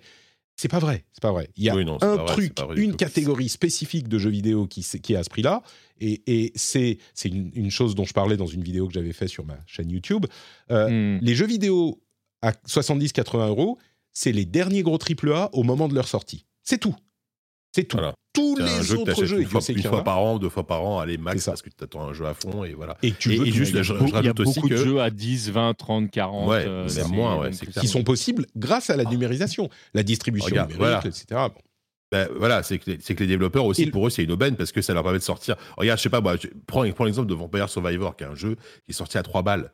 Le, le- le développeur de Vampire Survivor n'aurait jamais pu sortir son jeu en physique, tu vois. Aujourd'hui, il, il a dû sortir en édition collector machin, Ouais. mais euh, tu vois, et c'est c'est- Donc, il y a la- c'est uniquement grâce au fait qu'on ait accès, on ait accès à des plateformes de jeux dématérialisées qu'on qu'on ait- qu'on a des jeux. comme Et, ça. Bah, au fait que, une fois que ton jeu est vendu, bah toi, tu peux pas le revendre. Euh, donc, ça veut dire que les jeux de ce type-là se vendent euh, sur des années. Et ça, c'est un truc qui est surprenant avec les. Donc, pour les développeurs, et on parle pas que des gros développeurs, euh, surtout pour les indés, c'est hyper positif pour eux. Ils peuvent vendre leurs jeux sur des années et le prix est baissé. D'ailleurs, ils comptent généralement le prix euh, au prix moyen qui inclut les prix soldés. Mais les, jeux sont vendus. Ça a aussi un effet mécanique sur les prix. Le fait qu'on puisse pas les revendre en, en- en- en occasion, bah, ça fait baisser le prix des jeux neufs aussi avec des jeux à 10, 20, 30 euros, euh, ce genre de choses. Bref. Mais c'est, c'est, ouais, mais je suis là, je, te rejoins complètement. De toute façon, c'est toute l'économie euh, du jeu qui est en train de, qui est en train de se repenser. Euh, je rappellerai quand même que euh, y a, que ce soit dans, dans, le- dans le PC ou même, même à la télévision. Enfin, on a, on a eu Steam, on a eu Netflix. Donc c'est vrai que maintenant, on commence à avoir l'habitude de, de- d'a- d'avoir un abonnement et de consommer en masse. Euh, des jeux, tu disais tout à l'heure, euh, euh, Patrick, il y, a, il y a des moments où euh, moi j'ai 10-20 jeux sous le coude que j'ai Mm. toujours pas lancé, que j'ai envie de faire mais on a un backlog de malade maintenant parce qu'on a tellement de jeux à disposition que ça devient difficile, même des fois, de terminer des jeux qu'on aime bien. Tu c'est sais- c'est tout le paradigme en fait qui est en train de changer. J'étais en train de regarder tout ce qui est inclus dans le Xbox Game Pass. Et je me demandais pourquoi je suis moins attiré par mon Game Pass euh, qu'il y a quelques années. Je disais régulièrement, c'est le meilleur deal de l'histoire du jeu vidéo. Tout le monde devrait avoir le Game Pass, machin. Euh, en, exagérant, bien sûr. Et je me rends compte qu'aujourd'hui, en fait, on a tellement de jeux. Les jeux sont tellement bon marché. Ça m'énerve quand les gens disent les jeux vidéo, c'est cher. D'une part, alors, tout n'est pas gratuit, mais tous les loisirs, faut payer quelque chose. Quand tu fais un loisir, euh, généralement, à moins que tu prennes ton ballon et que tu ailles jouer au foot dans la rue, c'est pour ça que c'est très populaire le foot d'ailleurs, mais il bah, faut que tu payes quelque chose. Mais à Encore, ce niveau-là, le pardon, faut acheter le ballon. Et encore, faut acheter un ballon. Ouais. Mais, mais Bon. je veux dire, les jeux vidéo, dire que c'est cher, c'est de la démagogie, c'est complètement faux. Les jeux vidéo sont hyper bon marché comme loisir. Euh, non seulement tu peux jouer gratuitement à des tonnes de choses avec ton téléphone que tu as déjà ou un PC qui Voilà. coûte quelques. Enfin bon, c'est hyper bon marché les jeux vidéo. Et même les jeux chers, c'est pas hyper cher pour du loisir. Mais bref, on pourrait en débattre. Par, par- Euh, par rapport au nombre d'heures de, de certains jeux, je suis, je suis vraiment d'accord avec toi. Mais effectivement, des, des fois, le ticket d'entrée pour pouvoir jouer aux jeux vidéo sur certains supports est pas donné. Une PlayStation, c'est pas donné, par exemple. Une Xbox, Bah, alors, pas donné. Le- Oui et non. oui et non. Euh, une PlayStation, ça, reste- ça pas reste un obligé. loisir. Ça, ça T'es pas obligé d'acheter une PlayStation partie-là. 5 euh, t'es pas, au moment de sa sortie. obligé. Euh, tu peux acheter une Tout Xbox. Series S, par exemple. Tu peux acheter une PlayStation 4 d'occasion. Euh, oui, si tu veux le. Et même. Il y a des sites même- comme Back Market qui, qui vont te permettre d'acheter effectivement à moindre frais des, des consoles qui tournent très très bien. Et, et je suis. Enfin bon, bref, ça, ça serait un plus long débat. mais, mais, le, mais vraiment, le euh, jeu, mais le jeu en lui-même, je suis d'accord avec toi, il est très accessible. Tu parlais tout à l'heure de pouvoir jouer euh, sur son téléphone, mais le nombre de jeux euh, très peu chers, voire parfois gratuits, euh, de qualité, hein, j'entends Ouais. pas, pas des trucs euh, le- qui, qui sont accessibles, c'est vrai que c'est assez bluffant. ouais, ouais, Ça, c'est est vraiment démocratisé. Et, et, et les PC, enfin, on peut avoir un PC pas trop cher qui peut faire tourner des jeux euh, super sympas. On a, enfin, bref, il y a plein de moyens de jouer. Mais pour- par, par rapport au Game Pass, euh, en fait, je me rends compte que tu peux m'offrir pour euh, 10 balles un catalogue de 350 jeux. On a tellement de jeux auxquels jouer que finalement, ça m'intéresse pas trop, trop, quoi. Contrairement à peut-être il y a, euh, que je sais plus quand il a été lancé, en 2018, 2019, euh, Ouais. où, où- où déjà on avait beaucoup de choses, mais peut-être un petit peu on se dit ah je vais faire ci, je vais faire ça. Aujourd'hui, on a tellement d'abondance de jeux gratuits, pas chers, abonnements euh, donnés avec le PlayStation Plus, euh, donnés sur l'Epic Game Store, de- le téléphone avec, enfin des, des jeux gratuits sur téléphone ou ailleurs. Tu, tu, tu peux me donner un Game Pass, euh, je sais pas si je vais l'utiliser parce que j'ai juste pas besoin. quoi. Bref. Euh, alors on me dit dans la chatroom, oui, ça dépend de ta manière de consommer. Quelqu'un qui achète toutes les grosses sorties qui buzzent prix fort, le total grimpe rapidement. Ah, ça. Ben non, mais évidemment. euh, je veux dire, oui, si tu veux acheter une, euh, j'en sais rien, si tu veux une Lamborghini, ça va te coûter plus cher qu'une Renault, quoi. oui, mais enfin, non, c'est même pas ça l'exemple. c'est même pas ça l'exemple. C'est que tu, tu cites un comportement exceptionnel euh, pour faire une généralisation. C'est pas juste. Et, et à vrai dire, pour un ultra méga fan, euh, il y a peu de loisirs qui sont meilleurs marchés que le, le jeu vidéo. Alors oui, après, tu pourras nous dire, euh, si tu te prends un abonnement Spotify, tu vas avoir accès à toute la musique du monde. Donc si t'aimes la musique, bah c'est pas cher. Oui, ok. Euh, Et puis, d'accord. Ouais. Mais bon. J'ai quand même Bref. du mal à croire que le que, que j'ai quand même du mal à croire que la personne qui va acheter Day One coup sur coup euh, Assassin's Creed, euh, Spider-Man 2 et Call of Duty et euh, je sais pas quel autre triple A, je, je pense pas que ça représente la majorité des gens. Enfin, c'est Non, et puis surtout, tu Il vois, faut le temps, il faut, faut le temps surtout, de tu vas faire, pas y ces jouer. jeux-là. hein. Non, mais c'est ça, voilà. faut le temps de jouer. Exactement. Tu vas pas y jouer. Là, Alors, là, tu vas t'as- les t'as acheter, tu vas y jouer deux heures, mais. Tu n'as cité que des jeux. Ouais, c'est ça. Tu as, cité Justement, que j'ai- jeux cité les qui triple A, prennent ouais. beaucoup de temps. Quoi. Voilà, Ouais, et- ouais, mais ce sont les triple A qui vont sortir à 80 euros dans, dans, les, dans les mois à venir, tu vois. Ouais. Donc, euh, Bref, on a débordé du débat sur euh, les annonces de, Microsoft, mais c'est un débat qui va avoir lieu bah, dans pas longtemps avec les, les, les- enfin, qui est actuel même. Euh, et je crois qu'on a un petit peu fait le tour.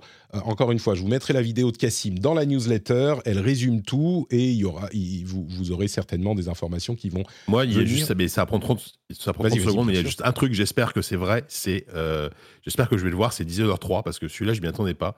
Euh, en fait, pour, pour, pour rappel, ils- on, on a vu des jeux Bethesda en plus ou moins en développement, mais on ne sait pas, il n'y a rien de confirmé, bien sûr, mais il y a un Dishonored 3 qui serait en prévision. Et euh, parce que autant j'ai été très, assez déçu par les, les deux derniers jeux d'Arkane, autant je suis un, énorme fan de ce qu'ils ont fait avant. Donc euh, voilà, s'ils pouvaient faire un petit Dishonored 3, s'il vous plaît, Arkane, ce serait sympa. Allez, on croise les doigts. On croise les doigts. Eh bien, écoutez, euh, on arrive à la, la dernière partie de ces news importantes. Euh, entre parenthèses, il y a en ce moment le Tokyo Game Show qui a lieu. Euh, J'ai regardé le broadcast Xbox, on en parlera peut-être tout à l'heure. Pas grand-chose d'incroyable, mais il y a aussi eu un Nintendo Direct et un PlayStation State of Play. Euh, C'était quand La semaine dernière Cette semaine Je sais même plus. Euh, et donc, bah, ça aurait dû être les plus grosses annonces, les plus grosses infos euh, de cette semaine. Elles sont reléguées en troisième position. Il faut avouer qu'il n'y avait pas grand-chose de totalement, totalement incroyable. Il y avait quand même des trucs sympas. Euh, le State of Play peut être un petit peu plus cool que le Nintendo Direct. Je mettrai là encore dans la newsletter des liens vers euh, deux articles de euh, Polygon qui résument les plus grosses annonces des deux, des deux directs. On les appelle les directs. hein. Chez Nintendo, on a eu deux Paper Mario, un remake de Mario vs Donkey Kong, qui est un vieux jeu Game Boy Advance, je crois, euh, qui était un petit peu inattendu. Euh, un détail sur la, un DLC de Splatoon, euh, quoi d'autre? Princess Peach Showtime, qui est le jeu Princess Peach, euh, où, euh, où, Peach va aller dans une sorte de théâtre dans lequel elle va devoir prendre différents rôles et donc différents costumes, différents gameplays pour réussir à, je sais plus, combattre les méchants qui sont là. Ça a l'air d'être un jeu pour les plus petits, quoi. c'est un petit peu, comment dire, toujours avec de la profondeur, j'imagine, comme c'est le faire Nintendo, mais pas un truc qui va attirer a priori les, les, les plus âgés. F099. Ah, si construit. Euh, pardon, je vais, je vais juste passer. Fait... Mais vas-y. je vais juste passer rapidement sur les, les, petites annonces et puis on, on reviendra euh, à ce qui, ce qui que vous avez retenu. Bon, il y a d'autres choses chez Nintendo, mais un nouveau contrat, enfin, Trombone Champ qui a fait beaucoup de bruit, c'est le cas de le dire, Tomb Raider Remastered, Remastered, une vidéo sur Prince of Persia The Lost Crown qui a l'air super cool, qui sort en janvier. Du côté de PlayStation, du côté de Sony, on a eu la date de sortie de Final Fantasy VII Rebirth, euh, avec un trailer qui a rendu tout le monde fou. C'est le, 27, le 29 février. Tout le monde était complètement fou. Moi, j'étais pas vraiment surpris, mais peut-être que c'est parce que j'avais pas aimé la fin du remake et donc euh, été un peu frustré. Euh, Spider-Man 2, un long segment sur Spider-Man 2, un DLC pour Resident Evil 4, un DLC pour Tales of Arise que je n'attendais pas du tout et je me suis demandé si j'avais pas du tout aimé la fin de Tales of Arise, mais le DLC, pourquoi pas euh, Helldivers 2, enfin Avatars, encore une vidéo sur Frontiers of Pandora, vous savez, Far Cry euh, Avatar, et ils ont ouvert sur Baby Steps. Euh, ce jeu du, du, du, réalisateur de QWOP, je ne sais pas si vous connaissez ce jeu. Et de, et de Getting Over It. Voilà, exactement. Qui le truc où on est dans un chaudron, faut sauter. Enfin, c'est un truc en physique. D'ailleurs, je trouve ça incroyable qu'ils aient ouvert là-dessus parce que dans le genre jeu chelou euh, qui concerne euh, un, public très restreint. C'est un jeu où on euh, contrôle les jambes d'un personnage avec une physique super bizarre et il faut le faire marcher et on n'arrive pas bien à marcher. Enfin, c'est c'est hyper zarbe. Et, et c'est rigolo, mais je comprends pas que Sony ait ouvert dessus. Enfin, c'est ce qu'on appelle, dans, tout le monde appelle dans QSD ce qu'on appelle dans les des hyper simulateurs c'est une sorte de truc euh, qui se veut réaliste, mais ça devient tellement entre guillemets réaliste parce que tu contrôles euh, vraiment chaque, touche te sert à contrôler une partie du membre d'un personnage, tu vois. Comme dans Octodad ah, aussi, je sais pas si vous avez. C'est exactement ce que j'allais dire. Souvenez-vous d'Octodad. Voilà, et tu, tu, tu, tu, rigoles beaucoup, mais c'est pour moi c'est plus des jeux blagues euh, faits fait pour des streamers, tu vois. Donc même si était Over It était, était vraiment très rigolo. Foam Stars, dont on n'avait pas parlé la dernière fois, qui est une sorte de Splatoon version adulte avec de la mousse, dont j'ai entendu beaucoup de, bien lors des bêtas. Il y a une nouvelle bêta ah euh, fin septembre, donc euh, peut-être un truc intéressant. Euh, bon, bref, voilà quelques annonces comme ça, des trucs pas trop mal. Vous, vous en retenez quoi? Je donne encore la parole à Jika de ces deux directs. Ouais, bah rien de rien effectivement de d'incroyable. beaucoup de recyclage chez Nintendo. Hein. Je, sais que c'est pas c'est un peu tout pareil, mais et là tu vois parce que oh, bah, tu vois, Paper Mario, par exemple, je, commence à voir le, je commence à regarder le trailer, je me suis dit, tiens, un nouveau Paper Mario, c'est super, ils en font un nouveau et tout. Puis je me dis, ouais, ça ressemble quand même beaucoup à ce qui est, ce qui est déjà sorti avant. Et puis, bah, au final, tu te rends compte que c'est le remake du jeu Paper Mario de la GameCube, je crois, c'est ça? Je crois que c'était Ouais, The Thousand Years euh, bon, après, ça me dérange pas trop quand c'est le cas où euh, ils ressortent un, jeu qui est vraiment ancien il va toucher forcément un nouveau public. Euh, tu vois, quand, quand, quand ils ressortent, euh, je sais plus, il y a eu des exemples. Bah, quand ils ressortent Metroid Prime Remaster, par exemple, je trouve que c'est une super façon pour plein de gens de découvrir Metroid Prime. voilà. Donc bon, voilà, Tomb Raider Remaster, franchement, est-ce qu'on a besoin de, jouer, de rejouer à Tomb Raider 1, 2, 3 aujourd'hui, qui sont même pas des remakes? Sachant qu'il y a déjà eu un remake de Tomb Raider, le premier, qui a déjà 10 ans, qui est vachement bien. Bah pourquoi pas? Pourquoi t'es méchant avec Tomb Raider comme ça C'est des jeux bah, alors, Ouais, mais en termes de prise en main, je peux te garantir que ça a sacrément vieilli. Hein. Euh, dès, le 2, ça commence à devenir compliqué. Hein. Bah, c'est pour ça qu'ils l'ont annoncé. C'est pour ça qu'ils l'ont annoncé, voilà, comme ça, dans un, dans un. Ah on parlait de préservation. C'est sympa d'avoir accès à un ton, au premier Tomb Raider en remasterisé, euh, tu vois, où tu vas y jouer aujourd'hui, euh, à part sur PC. Euh, bon, je sais pas, euh, j'essaye de trouver, tu vois, je me fais un peu l'avocat du diable. Mais... déjà, déjà, pour aller en ton sens, personne t'oblige à l'acheter. Euh, bah, c'est ça. déjà, c'est très positif. Et pour aller complètement dans le sens de, de JK, c'était au Stunfest, on a fait une conférence sur. non, c'était une, c'était une émission, on avait enregistré un reversal et c'était un jeu doit-il forcément être bon pour être culte? Et on, cherchait des exemples et tout. Et à un moment donné, dans la salle, il y avait Usul qui s'est levé. Il a fait bah non, un Tomb Raider. et effectivement, Tomb Raider, c'est culte, mais rejouer au premier, vous Ça allez voir vieilli, que ouais, ouais. en termes de gameplay, ça, a- ça a vraiment vieilli sa mère. Mais bien Parce sûr, qu'on est sur les prémices de la plein 3D. jeux. On est sur les prémices de la 3D.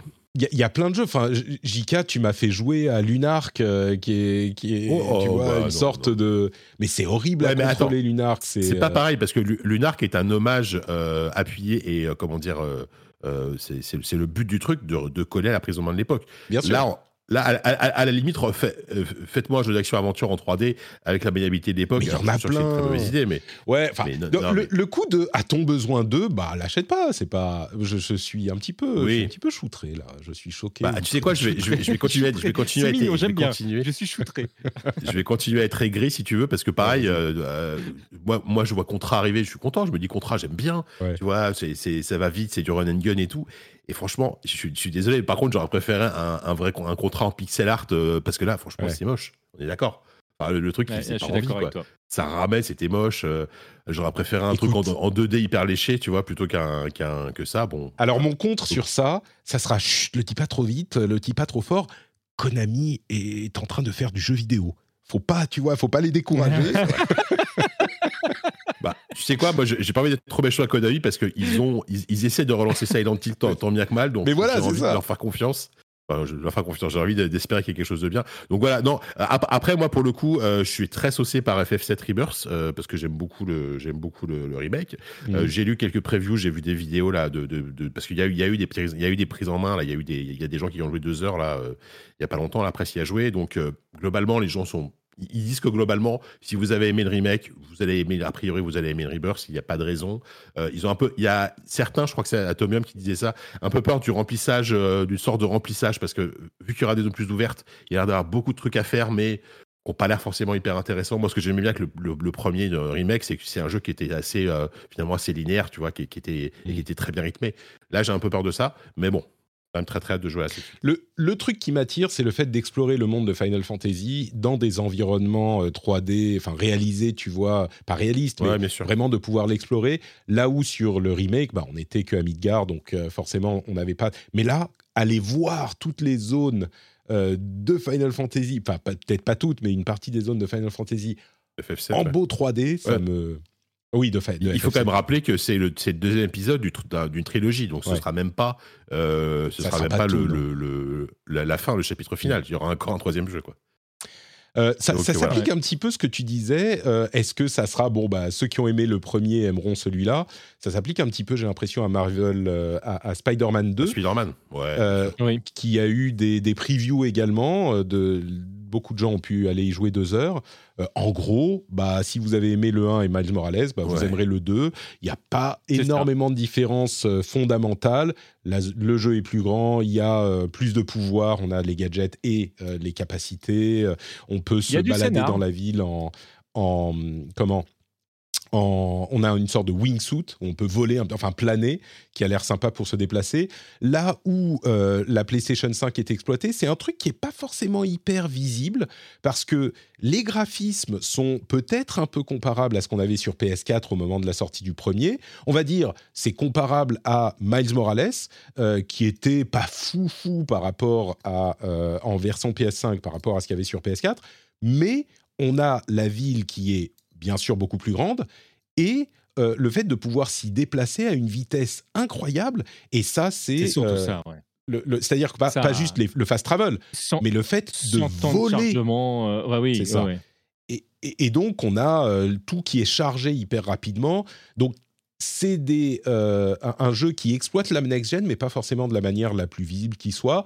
Bon, euh, après ça sera un jeu Spider-Man qui sera euh, très cool comme les jeux Spider-Man. Moi je suis, moi je suis client, mais clairement si Bah, c'est ça, c'est, tu l'as très bien dit. hein. Si vous avez aimé les premiers, euh, vous- à mon avis, vous aimerez celui-là. C'est, en tout cas, moi, c'est vraiment un jeu qui me fait de l'œil. Et je rajouterais euh, F0 99. Euh, moi, je suis content de revoir du F0. Donc, euh, même si euh, il y a beaucoup de gens qui fantasment le F0, parce que des fois, il y a, y a des gens qui se sont Ah, sentis trollés, qui hein. manque.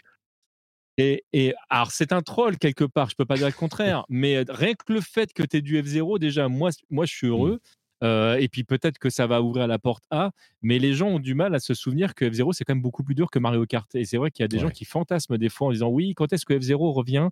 Et ils ont oublié que c'était pas une licence très très facile d'accès. mais moi, je, rêverais qu'il y ait un nouveau F0, vraiment. Bah, t'es pas le seul. J'ai joué, j'en parlerai peut-être tout à l'heure au, au, pardon, F099, donc j'en parlerai tout à l'heure. Mais, mais oui, c'est dur. Hein c'est dur, on ne se souvient pas du tout à quel point c'était particulier à contrôler F0. Enfin, je suis sûr qu'il y a des gens qui s'en souviennent. Mais... Euh, ok, est-ce qu'il y a des choses qu'on a oubliées dans l'ensemble? À peu près tout. Des trucs importants, non. Euh, y a, pour le coup, il n'y a, pas eu de. Tu vois, PlayStation State of Play, il y a vraiment quasiment eu que des, euh, confirmations, des dates de sortie, des nouveaux trailers. Nintendo, il y a eu des, annonces, mais voilà, je l'ai dit, il n'y a pas non plus, euh, enfin, tu vois, pas, mal de recyclage. En même temps, tu l'as dit, on est en fin de génération. Donc là, on, sent que c'est la dernière salve.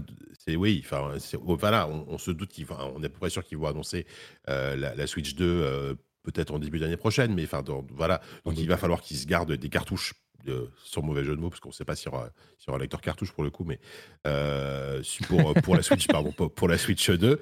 Ah, euh, Nintendo. Mais voilà, est-ce que, est-ce que, enfin bon, bah, c'est un autre débat, mais pour, pour la première Switch, ils avaient balancé Breath of the Wild. Qu'est-ce qu'ils vont faire pour la Switch 2 quoi? Est-ce qu'ils vont avoir quelque mm. chose euh, Mario ça, Il va falloir qu'il va, falloir. Ouais, je, moi je pense que je, je vois bien un, Mario 3D, un, un, nouveau Mario 3D pour, pour le lancement de la Switch 2. On verra. On verra. Ça, ça sera. Peut-être un nouveau Mario Kart. Aussi, ah, bah ça, il y en aura un. Vu comment le 8 hein. il a bien, vendu... il est beau, il a bien vécu là le 8. Ah ouais ouais, le, 8 c'est le jeu ah, le plus euh, l'un des jeux les plus vendus de l'histoire. Enfin le, le, DLC des des, des bah enfin, on va pas on va pas refaire un chapitre sur sur Mario Kart parce que sinon on n'a pas fini mais euh. Moi j'avoue que euh, Tales of Arise Beyond the Dawn euh, ça m'a titillé les, les, doigts, la manette, euh, d'une manière que j'attendais pas parce que j'ai vraiment passé un mauvais moment, un mauvais moment à la fin du jeu. Et, euh, et là, le fait de revoir les personnages, je me suis dit ah j'aimerais bien les retrouver, ça serait cool. Donc possiblement. Et puis c'était complètement inattendu. Enfin, Tales of Arise, il est sorti quand? 2020, je crois, quelque chose comme ça. Ouais, c'est ça. donc un, DLC pour Tales of, Tales of Arise, je, je m'attendais pas. Euh, bon, voilà, il y aurait plein de choses à dire, Avatar, euh, Princess Peach, etc. Mais je pense qu'on va avancer un petit peu, puisque ça n'est pas fini, messieurs, dames. Je vais juste rapidement mentionner le fait que si on peut faire cette émission, c'est grâce à vous, oui, vous qui nous écoutez, euh, patreon.com slash rdvjeux pour nous soutenir, pour me soutenir, pour me permettre de continuer à travailler, à me consacrer à cette activité passionnante qu'est le podcasting quand vous écoutez, vous vous dites Oh, je passe un bon moment, c'est sympa le rendez-vous jeu. Eh bien, si vous passez un bon moment, peut-être que. Est alors, essayez de l'estimer. Un bon moment, genre, c'est un bon moment niveau un café, euh, niveau un pain au chocolat, genre, euh, vous aimez bien manger des pains au chocolat, j'imagine, ou des chocolatines.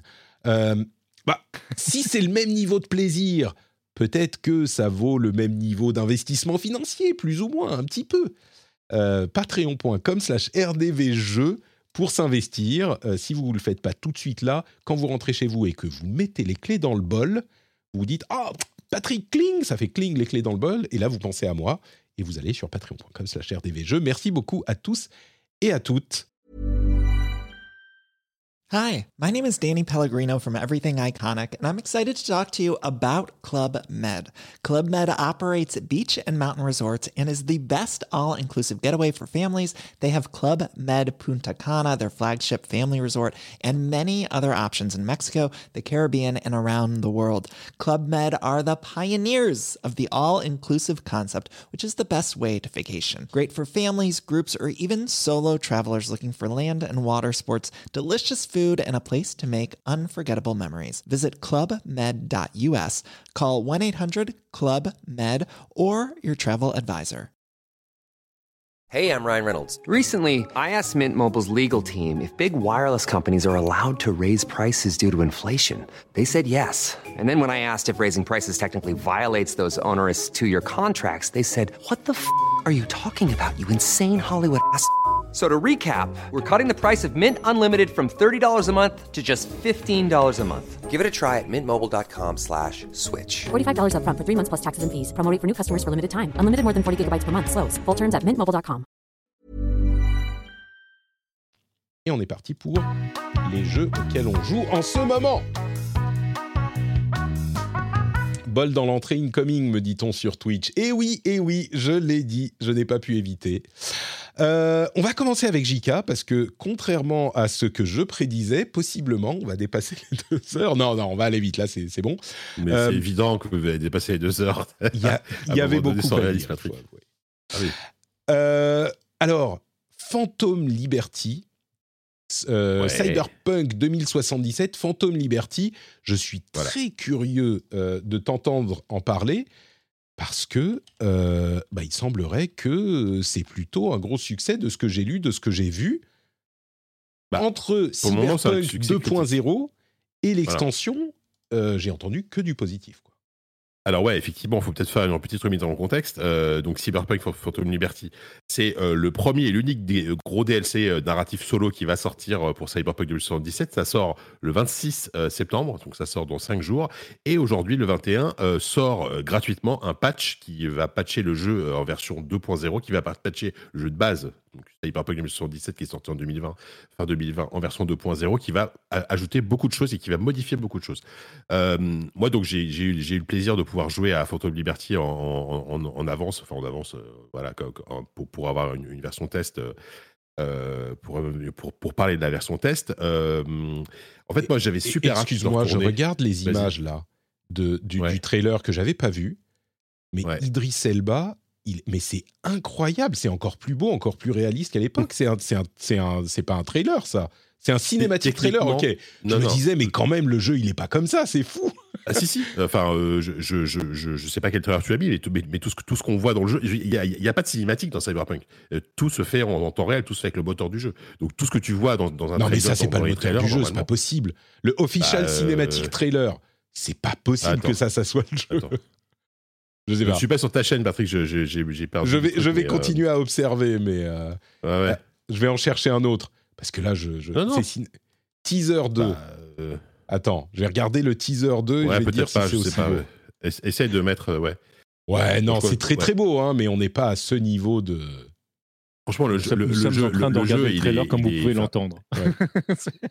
Le jeu dans sa version PC, en plus avec toutes les options Nvidia qui ont été rajoutées, euh, le, le, le, le Ray Tracing Overdrive, euh, le DLSS 3, etc. Il est, il est quand même, c'est une claque. C'est- Il est magnifique. Enfin, c'est- c'est- Ouais, c'est on n'est pas loin du cinéma, de la cinématique, mais on n'y est quand même pas. Mais Ouais, c'est c'est effectivement, ce super que tu beau. vois là- ce qu'on ce qu'on voit là, c'est c'est- c'est- c'est- c'est pas ce que tu as dans le jeu, mais euh, on on n'est pas loin du tout. Alors, le, truc, c'est que pour le moment, euh, l'embargo euh, interdit, entre guillemets, de poster des vidéos et des screenshots maison. Donc, tu verras pas forcément beaucoup de, de, gameplay à part ce que, à part que, que c'est des projets que tu bien voulu fournir aux, testeurs. Donc ouais, donc je voulais, donc moi en fait j'avais super hâte de retourner pour le coup dans Cyberpunk parce que c'est un jeu que j'avais fait à sa sortie et malgré tous les défauts qu'il avait, malgré tous les problèmes qu'il y avait au lancement, euh, j'avais pris beaucoup de plaisir dessus. Euh, J'y avais joué dans plutôt dans des bonnes conditions. Je me- je m'estimais chanceux parce que j'avais un bon PC pour y jouer, etc. Et j'ai évité des bugs. euh, Enfin, je pense que j'ai évité les pires bugs. Euh, mais j'avais pas retouché. Euh, de- depuis, j'étais pas retourné. Donc là, j'y suis retourné avec grand plaisir. C'est un DLC donc purement solo qui, est, qui, est, très très bon. Je suis, je suis pas encore allé jusqu'au bout parce que dans, on va dire dans la grande tradition des DLC de ces projets ils avaient déjà fait ça avec euh, The Witcher. C'est pas des petits, c'est pas des DLC de 5 heures. hein. C'est-à-dire que là, on est sur au moins 20 heures de jeu. Ah ouais. Euh, donc euh, que, que ce soit parce que là, là, là, je suis à quasiment 15 heures de jeu et je, je pense que je suis encore loin de loin de la fin de, de la mission principale. Donc c'est au moins 20 heures de jeu d'après les tests que j'ai pu lire. C'est 13 missions, euh, 13 missions pour la quête principale et je crois il y a 17 quêtes secondaires. Enfin c'est voilà, c'est très très dense. Et donc, euh, pour juste resituer l'histoire, c'est intéressant parce que c'est un DLC qui se place au milieu, euh, aux deux tiers de, de, de la campagne de base de Cyberpunk 2077 et qui va nous permettre d'accéder en fait à un nouveau quartier qui s'appelle Dogtown, Dogtown dans, dans Night City, qui est un quartier vraiment hyper. euh, en fait, c'est un quartier qui a fait sécession avec euh, Night City et même avec le, les, les New USA, qui est le, qui est le pays, euh, le pays dans, lequel, dans lequel se passe le jeu, et qui a un- vraiment un, un- un- c'est une enclave en fait indépendante qui est dirigée par un, par un ancien militaire quand tu rentres là-dedans, c'est euh, complètement délabré, c'est post-apo, c'est euh, plein de passerelles dans tous les sens. euh, tu, sens que tout, peut s'écrouler, c'est euh, guerre des gangs et compagnie. Enfin, il y a une ambiance très très tendue dans ce dans ce quartier, encore plus que dans la City dans la City de base. Et toi, en fait, toi, tu, tu te retrouves à devoir et c'est marrant parce que c'est là que tu, tu vois les, les influences cinématographiques qui sont plus que jamais, je trouve, présentes dans dans ce DLC. Euh, tu dois aller euh, récupérer, euh, sauver entre, tu, tu dois sauver la présidente des États-Unis qui, qui s'est écrasée écrasé euh, dans, dans Dogtown, dont, dont l'avion s'est écrasé dans Dogtown et tu dois aller là. Dis-moi pas que c'est pas vrai. Voilà, donc ça ressemble un tout petit peu à New York 1997.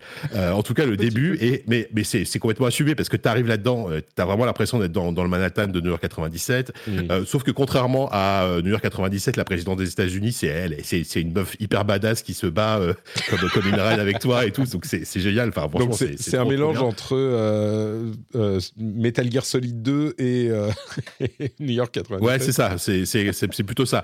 Et euh, et voilà, donc ça ça c'est en fait la première heure et demie, c'est un ride euh, très assez linéaire, c'est vraiment t'as as, l'impression de jouer presque à un Call of Duty mais en, beaucoup mieux mis en scène. Euh, c'est un ride absolument génial d'action et de, combat, ça, ça c'est l'introduction du jeu et après tu retrouves la structure plus classique de Cyberpunk où euh, tu vas un peu, tu, tu, tu, tu vas avoir des missions secondaires, des missions principales qui vont se déclencher avec ton téléphone, avec les, des messages que tu reçois, avec des événements aléatoires, etc. Et, euh, et, euh, et par contre, le ton change, change assez, assez radicalement euh, ap- ap- ap- après cette intro. Où là, on est quelque chose, encore une fois, on est dans le cinéma, mais euh, qui va beaucoup plus s'inspirer de Mission Impossible et de James Bond. Ça, c'est Ah oui. hyper bien fait. C'est-à-dire qu'on va, on, va rencontrer rapidement un groupe d'agents secrets dont, fait partie Idris Elba, et tu vas devoir en fait mettre en place des, euh, missions d'infiltration, des missions de cambriolage, des missions où tu dois voler des technologies chez des chez des par exemple tu, vas t'infiltrer dans une dans une fête en, en, en t'habillant en smoking. Enfin vraiment c'est tous les tropes que tu peux avoir dans un film dans, un film d'espionnage tu l'as à la sauce cyberpunk. Donc je vous laisse imaginer le mélange quoi. Ça ça, marche très très bien.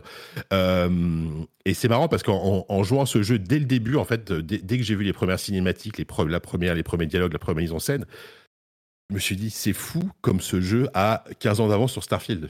je, mets, je mets une petite douille à Starfield au passage, parce qu'on en parlait justement il y a deux semaines de Starfield. On parlait de euh, la mise en scène qui est un peu momolle, les, euh, les dialogues bon, qui sont un peu moumou aussi. Là, mais c'est.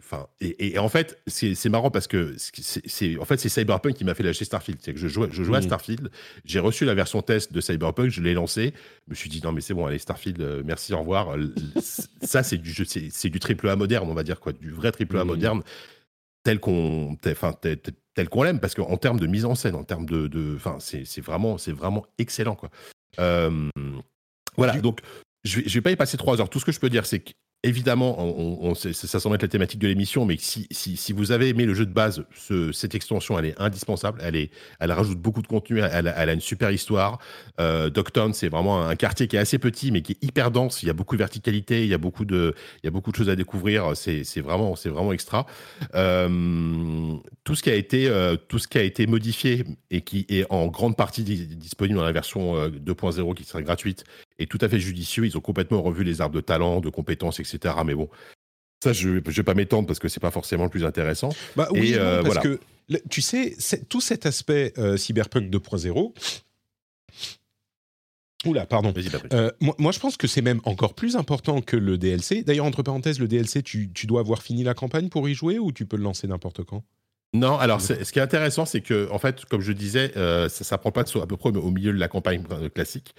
Donc soit tu euh, recommences du début et euh, au, au bout d'un moment dans la campagne, tu vas avoir la possibilité de commencer le, le DLC. Mhm. Euh, soit tu recharges une ancienne sauvegarde si tu en as une. Soit tu commences directement, ce que j'ai fait moi parce que j'avais plus mes sauvegardes. euh, tu, tu commences directement une partie en choisissant Phantom Liberty. Ah, et là, donc tu tu commences peux, avec un ça. personnage. Voilà, tu, commences avec un personnage niveau 15 qui, est- qui est- et où tu choisis tes points, etc. Mais tu peux, tu peux faire que le DLC si tu as envie. Quoi.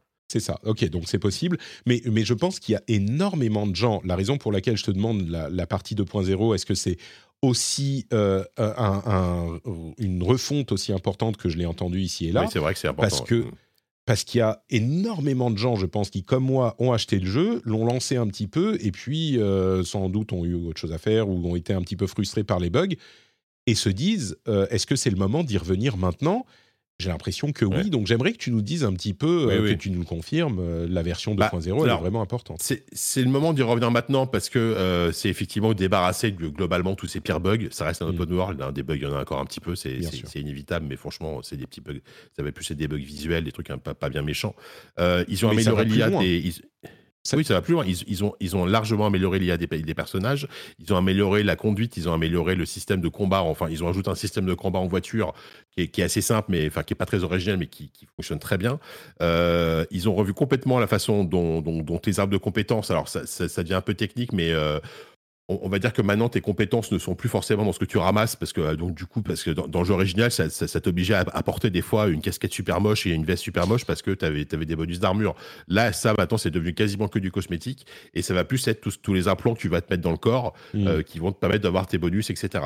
Ça plus un, arbre de compétences en plus euh, quand, quand, tu gagnes des niveaux qui a été revu, euh, ça te permet de te faire un personnage quand même beaucoup plus cohérent avec ton style de jeu. Donc tu peux peux jouer quand même soit plus infiltration, soit plus euh, gros bourrin au corps à corps, soit, euh, soit plus action avec euh, des, des, fusils, des fusils de sniper, ce genre de truc.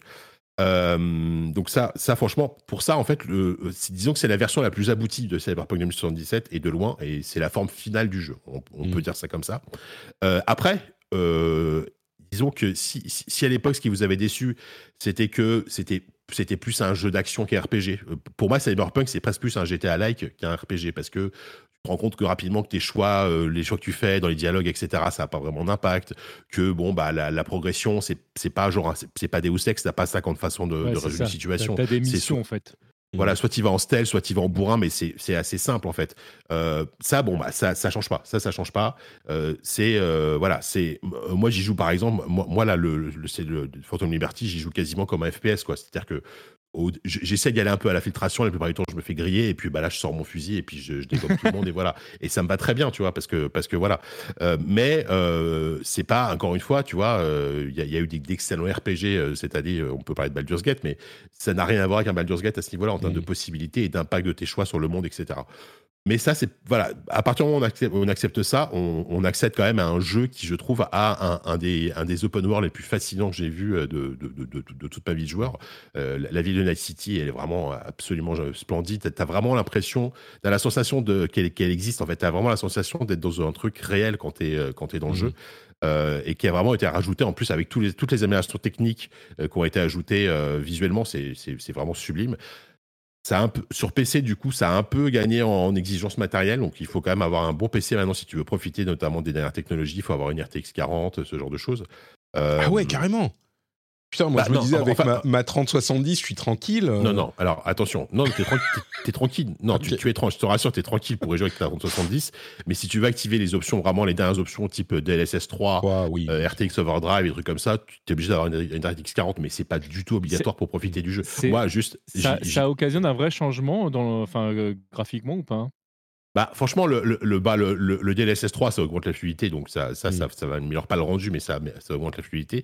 Le, RT Overdrive, euh, donc c'est une sorte de ray tracing euh, total et euh, encore plus abouti et très impressionnant par moment, notamment quand tu te promènes dans des zones où il y a beaucoup de reflets sur les sols ou, quand il pleut. C'est c'est absolument magnifique, tu vois. Après, ça, de, de, base, le jeu est très beau. Moi, par exemple, j'y joue aussi sur la roguelite.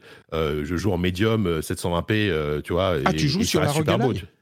Ouais, il, tourne, il tourne bien en, il tourne bien en turbo. Si tu te mets en mode turbo, tu, il tourne très bien en 1080p même. Euh, euh, voilà. Donc, donc voilà. Donc c'est euh, déjà de base si vous avez lâché Cyberpunk à l'époque parce que parce que comme, toi Patrick pas le temps et puis les bugs etc et que vous avez envie de vous, vous, faire un jeu d'action un, un, action RPG très orienté action malgré tout dans, dans, un open world absolument sublime, c'est vraiment le bon moment pour s'y remettre je pense. Euh, et, et, rien ne vous empêche bah, de, de, choper. Alors, le Photo Liberty coûte quand même 30 euros, donc c'est un, un, bon, un prix assez, euh, assez forcément qui est là, mais euh, qui rajoute quand même beaucoup de contenu et, et qui, en plus, qui s'insère extrêmement bien dans l'histoire principale. C'est-à-dire qu'il y, a de vrais liens avec l'histoire principale. Hmm. Et apparemment, je ne suis pas allé jusqu'au bout, mais la fin de Phantom Liberty peut avoir un vrai impact sur la fin du jeu global de, de Cyberpunk. Quoi.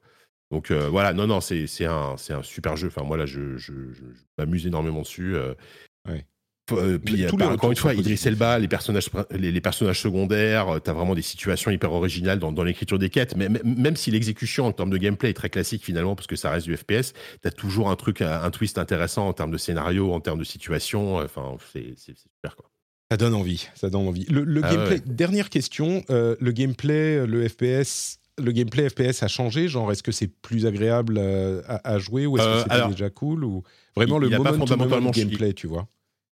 Il n'a pas fondamentalement changé, je pense. Il était déjà très correct. Ils ont rajouté des trucs quand même. Par exemple, ils ont rajouté un système de, points faibles sur les ennemis. C'est-à-dire quand, quand, tu vas viser tes ennemis, des fois, tu vas avoir des petits carrés rouges qui vont apparaître à certaines parties du corps. Donc, tu vas pouvoir les viser pour faire plus de dégâts. Hmm. Ça, rajoute un peu de... Ça rajoute ça. Et euh, voilà, donc ça, ça- fondamentalement, ça change pas. Tu as des nouvelles armes qui euh, c'est hyper varié. Tu as vraiment des, des tonnes d'armes différentes. Donc, ça, te permet vraiment de te faire un jeu à la carte.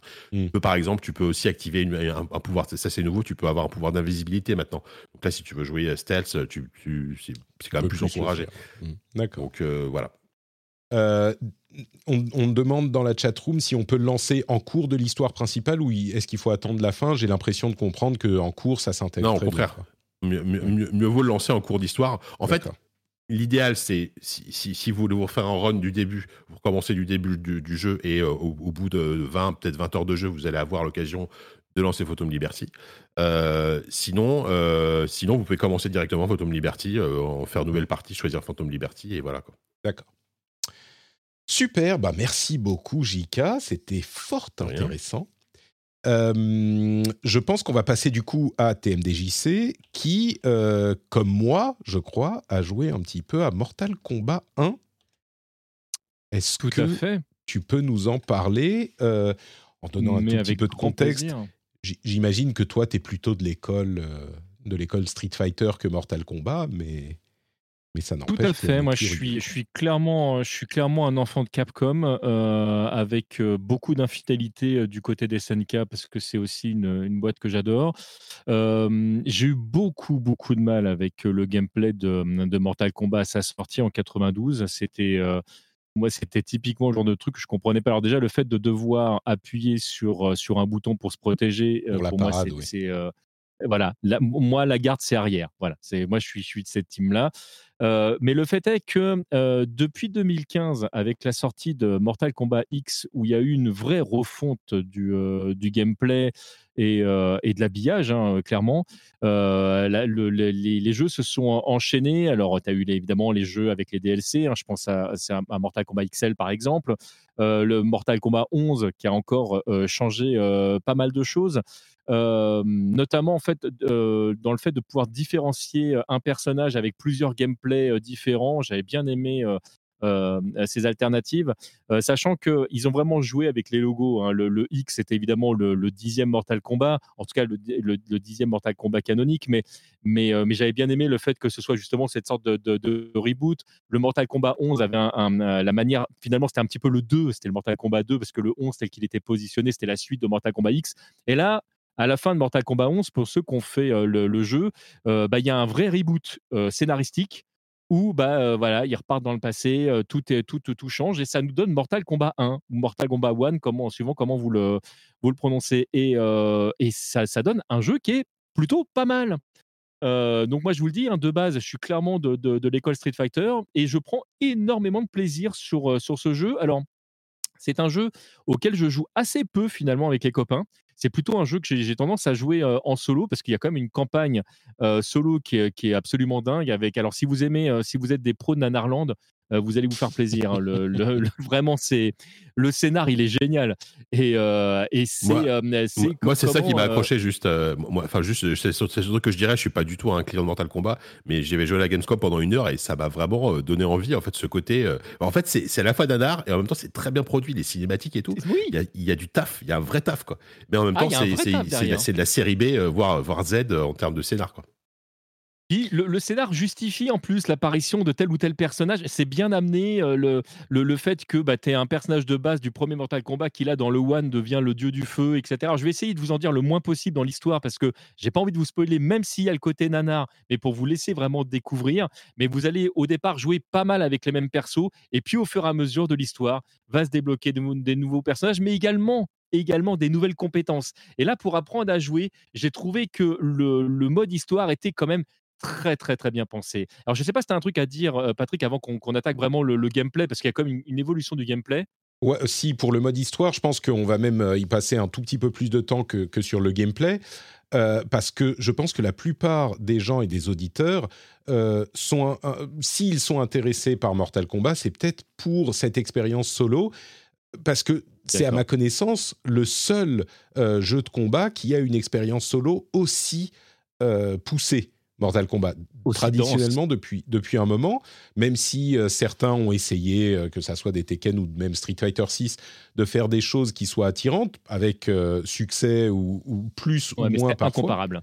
là, oui, on est vraiment dans une situation, enfin dans une proposition qui est complètement incomparable. On a, quand on parle de la valeur de production, moi, je m'y attendais, mais j'ai été estomaqué par la qualité de cette euh, aventure solo. C'est-à-dire qu'on a vraiment des, des je, vais arrêter de regarder les, le trailer avec les les les, euh, les merde comment ça s'appelle? Mortality, Finality, euh, Fatality, Les- les Fatality. qui me, distra- Les Fatality. qui me distrait un peu. On a en fait des séquences cinématiques qui durent quoi 5-10 minutes à chaque fois entre chaque combat. Et les séquences cinématiques, c'est des films. La comparaison avec Nanarland, c'est pas juste oh, c'est un scénario qui machin, c'est du cinéma. On regarde un truc qui est dans le moteur du jeu, mais qui est d'une qualité incroyable. Tout, la qualité des graphismes, les décors, l'animation, le voice, enfin le, le- le- le voice acting, les acteurs. euh, c'est fou. Je crois franchement que j'ai jamais vu ça dans un jeu vidéo. Avec parce qu'on a parfois des cinématiques qui vont durer une minute et même on va mettre de côté Kojima, mais même euh, quand on a des, des belles cinématiques, là c'est je sais pas, il doit y avoir euh, sur euh, j'en sais rien 10 heures de jeu, il doit y avoir euh, 9 heures de cinématique quoi. C'est c'est Euh, Ouais, enfin, je, je- je pense- ouais, je pense que c'est à peu près ça, le ratio, c'est à peu près ça. hein. et, et la Là- là, vous qualité êtes pas- de vous ces êtes cinématiques su- suivant votre. euh, Pardon, vas-y. Et la qualité de ces cinématiques est complètement incroyable. Euh, c'est super beau, c'est de la next gen mais à fond, enfin de la next gen, de la current gen mais à fond. C'est, enfin, il y a que des, qualités à cet aspect, euh, sauf que bon, on joue pas quoi. Mais du coup, ça propose une expérience euh, solo qui est vraiment satisfaisante. J'irais même jusqu'à dire que au début, il y a, et encore une fois, je vais pas spoiler, mais on a euh, beaucoup moins de euh, l'aspect snuff des fatalités, fatality euh, qui, qui ressort. Oui, ça vient, ça vient par, ça vient au fur et à mesure. Voilà. En fait, ouais. Et la première fois que ça commence, je peux vous dire que moi, j'étais... Euh mais, et, et je vais pas le dire, ce qui se passe, mais j'étais... Vraiment, je me suis dit, oh, mais physiquement, je crois que j'ai dit à voix haute, oh non, ou un truc comme ça. Enfin bref. Donc, Mais ça m'étonne pas. ça Mm. m'étonne pas du tout. C'est très, très, très bien amené. Super nanar, mais bien écrit pour du nanar. Genre, il connaît son esprit nanar et il le fait très bien. Enfin bref, cette expérience solo, eh, j'ai rien à critiquer dans, dans toute l'expérience, quoi. Vraiment, euh, si Non, vous cherchez je- un je jeu de combat euh, euh, solo, c'est c'est vers celui-là qu'il faut se tourner, quoi. Je, rebondis sur ce que tu disais, tu parlais de la beauté des graphismes, mais, mais euh, vraiment, le jeu, il est magnifique tout court. hein. Que vous y jouiez Mm. vraiment pour le, le mode versus ou que ce soit l'expérience solo, les décors sont bluffants. Il y a beaucoup de choses qui, euh, sur lesquelles vous pouvez interagir quand vous êtes en, quand vous êtes en, en train de jouer. Euh, les, les personnages sont super bien modélisés. J'ai un, un- un petit bémol pour, euh, pour un, un truc, on, en- on en reviendra un petit peu après, mais c'est juste bluffant. Euh, alors évidemment, quand tu, parles de, de la, de la génération d'aujourd'hui, euh, on, on va être obligé à un moment donné de parler des choses qui fâchent. Il faudra qu'on parle de De la la version Switch, mais, Oui, euh, et, euh, voilà. Juste pour... euh, oui, la version Switch, elle est euh, lamentable, ce qui n'est pas très surprenant pour Euh, une version Switch d'un jeu hein. comme ça, mais elle est enco- Non, mais encore moins soignée que le Switch. 10 ou que le 11, quoi. Bon, bref. On pourra en reparler après si tu veux. Qui, qui était déjà, qui était déjà dégueulasse, hein, Mais bon, avec des temps de réponse qui étaient vraiment à la rue. À vrai dire, je pense que les gens qui l'achètent sur Switch, j'espère qu'ils l'achètent en connaissance de cause, mais il est vraiment pas bon. Euh, la- un truc qui est impressionnant par rapport au graphisme, tu es dans la cinématique et tu vois les personnages qui s'avancent en position de euh, combat, et en fait, le combat se passe exactement dans le moteur de la cinématique. Il n'y a pas de transition, de temps de chargement, rien du tout. Tu, tu, ils se mettent en place. Et du coup, tu te rends compte à quel point ces, décors et tout ça est, magnifique parce que tu les as vus dans les, dans les moments en cinématique, mais quand tu es en mode jeu de combat, entre guillemets, c'est moins frappant. Donc, je suis, je suis content. Et là, le, la- l'argent qu'ils ont investi là-dedans, mais je comprends même pas comment c'est possible. Tu as des, décors, des lieux qui sont utilisés, qui sont complètement modélisés avec plein de, de- enfin plusieurs scènes différentes. C'est utilisé pendant cinq minutes et puis tu passes dans un autre lieu. Et, et encore, et encore, cinq minutes, des fois, tu as une Ouais. scène qui dure même moins que ça. Ouais, Et, euh, et c'est même frustrant de tu, tu vois le- tu vois le passage parce qu'il y a un petit plan où vraiment tu, tu as le temps de voir le lieu à un court instant. Il y a un dialogue, on passe à autre chose et tu fais mais attendez, c'était magnifique. les, les, les- continuez, restez un peu là, Ouais, quoi que je puisse en profiter. Non, c'est bluffant. C'est juste bluffant. Donc ça, c'est pour la partie campagne solo, euh, qui dure, comme je disais, peut-être, je sais pas, 8-10 heures, quelque chose comme ça. Euh, Je pense même que suivant ta, ta manière de jouer, t'en as pour plus que ça. hein. On, Ah on oui est, pour moi, on est plus sur du, du, du 10-12 heures. hein. C'est, euh, le, le- franchement, il y a, y y vraiment de quoi faire. Euh, Faites-vous plaisir. Et puis, il y a d'autres modes solo, vraiment, qu'on peut... C'est le jeu auquel euh, on peut... Il y a le mode Invasion. Le, le- le plus de temps le mode Invasion, ce qui est. euh, Pardon, vas-y. C'est le jeu auquel on peut passer le plus de temps en solo. Moi, le gameplay, encore une fois, me parle moins, même si c'est vrai que c'est, mieux qu'à la grande époque de, enfin, qu'à l'ancienne époque de Mortal Kombat. Mais euh, ouais, tu peux nous parler du mode Invasion et puis donc, comme on le disait, du, du gameplay euh, tout court pour ceux qui veulent se fighter euh, l'un contre l'autre. Bah, le, le le mode Invasions, il, il est, il est bien fait. En fait, c'est une contraction des, des deux précédents modes qu'on avait. hein. On avait le- la tour, on avait la crypte. En fait, là, ils ont, ils ont fait un espèce de, de melting pot de- des deux. Grosso modo, pour les connaisseurs, c'est une sorte de mélange entre euh, le War Tour de Street Fighter Alpha 3 et de Mario Party. Euh, grosso modo, en fait, vous vous déplacez et, euh, vous allez devoir, de manière plus ou moins random, alors c'est des choses apparemment, de ce que j'ai compris, qui vont changer toutes, les six semaines, le, où euh, bah, tu vas pouvoir euh, bah, faire évoluer ton personnage, rencontrer des, personnages supplémentaires. Et c'est à chaque fois l'excuse euh, de dire mais comment ça se fait que je rencontre un personnage qui n'a rien à voir avec la licence? Bah, Là, ça se justifie très très bien en fait avec euh, ce mode-là. Euh, et j'ai vraiment la manière dont c'est amené, euh, je trouve ça plus intelligent que d'avoir deux modes séparés parce que c'est Mhm. vrai que, euh, que tu étais un peu perdu dans la version là-dessus, en tout cas pour moi. Je sais qu'il y a des gens qui vont regretter le mode crypt. hein. J'en suis certain parce qu'il y avait vraiment des, des gros fans du truc. Mais moi, j'aime bien euh, ce mode Invasion là et je voilà, ce serait pas mal qui, euh, que dans, dans le prochain Mortal Kombat, en fait, ils gardent cet aspect-là, même s'ils doivent repartir un petit peu plus dans le côté horrifique de la crypte. Je trouve ça intelligent et surtout, c'est très accessible. N'importe qui qui n'a même jamais joué au jeu va comprendre comment ça fonctionne et va comprendre la différence avec le, le mode histoire. Le jeu, en fait, il est mais ultra accessible pour les noobs et, euh, et sans, sans perdre la profondeur du jeu. Et vraiment, je trouve qu'ils ont euh, le curseur, il est super bien réglé. Et alors pour parler, c'est- euh, pour parler rapidement du gameplay, Si, Oui, je, vais- dire? je crois qu'on va, on va laisser JK partir parce que l'heure s'approche. Oui, de bien son- sûr. Euh, ouais, bah carrément. bah, en plus, là, moi, sur Mortal Kombat, j'ai pas, j'ai pas grand chose de plus à dire parce que moi, j'ai pas beaucoup joué. Mais, mais je te, je te l'ai dit la dernière fois, je me dis, punaise, je vais peut-être y jouer parce que, parce que franchement, ça, Ouais. me, ça a l'air assez rigolo. Et, euh, donc, Je serais euh, curieux d'avoir ton retour en plus, vraiment. hein. Ouais. Ouais, ouais, bah, on, en tant que vraiment profane, parce que moi, j'ai j'ai dû jouer à- au jeu sur Mega Drive à l'époque et c'est tout, quoi. Mais t'aimes bien donc, les nanars euh, en plus, euh, je pense que ça pourrait te plaire. Bah, en fait, le, le- voilà, en fait, l'état d'esprit, euh, euh, film de kung-fu euh, slash euh, nanarland, etc., ninja, mais avec quand même, comme tu l'as, vous l'avez dit, une production value qui est quand même hyper, hyper balèze pour un jeu comme ça. Bah, ça me donne un peu envie. Donc, en plus avec un gameplay qui est accessible, donc parce que moi, Street Tu- joues, en mode, tu sais, tu, tu mets, tu mets le, le curseur difficulté à, à zéro et juste, Ouais, en fait, ça devient ouais. un film interactif et tu Voilà, te fais ça. plaisir. Vraiment, Ouais, c'est. euh, bah, tu vois, parce que tu vois, j'avais essayé de me mettre à Street 6, Patrick, comme tu le sais, et j'ai lâché l'affaire. Donc, euh, voilà. Donc, je pense que bah, Mortal n'est Kombat, sera, ça sera plus pour moi. autre voilà. chose. On est dans autre Ouais, chose. ouais, Ouais. ouais, c'est ça exactement. Mm. Euh, ouais, du coup, bah, je vais vous laisser par parler entre, entre, entre amateurs de, de fatalité. Et puis, euh, Entre vrais. Merci JK Voilà, d'avoir été avec nous et d'avoir partagé plaisir. ton expérience sur. Phantom Liberty. On se retrouve dans, dans deux semaines. Bah, avec plaisir, ouais. Ça marche. JK Loret Ciao. sur Twitter. Merci. Ciao, ciao. Bisous, Bisous. bisous, ciao. Ouais, donc pour, pour repartir sur, sur le gameplay, en fait, le jeu, il est, je le disais, il est vraiment en termes de, de manip, il est très accessible, tout en proposant des choses qui n'existaient pas, en tout cas pas telles quelles avant. Notamment, il y a eu un, il y a une grosse plus-value au niveau des juggles, c'est-à-dire que vous- la manière dont vous allez pouvoir repêcher euh, le, les personnages, le fait de pouvoir attaquer, de produire plusieurs attaques en l'air.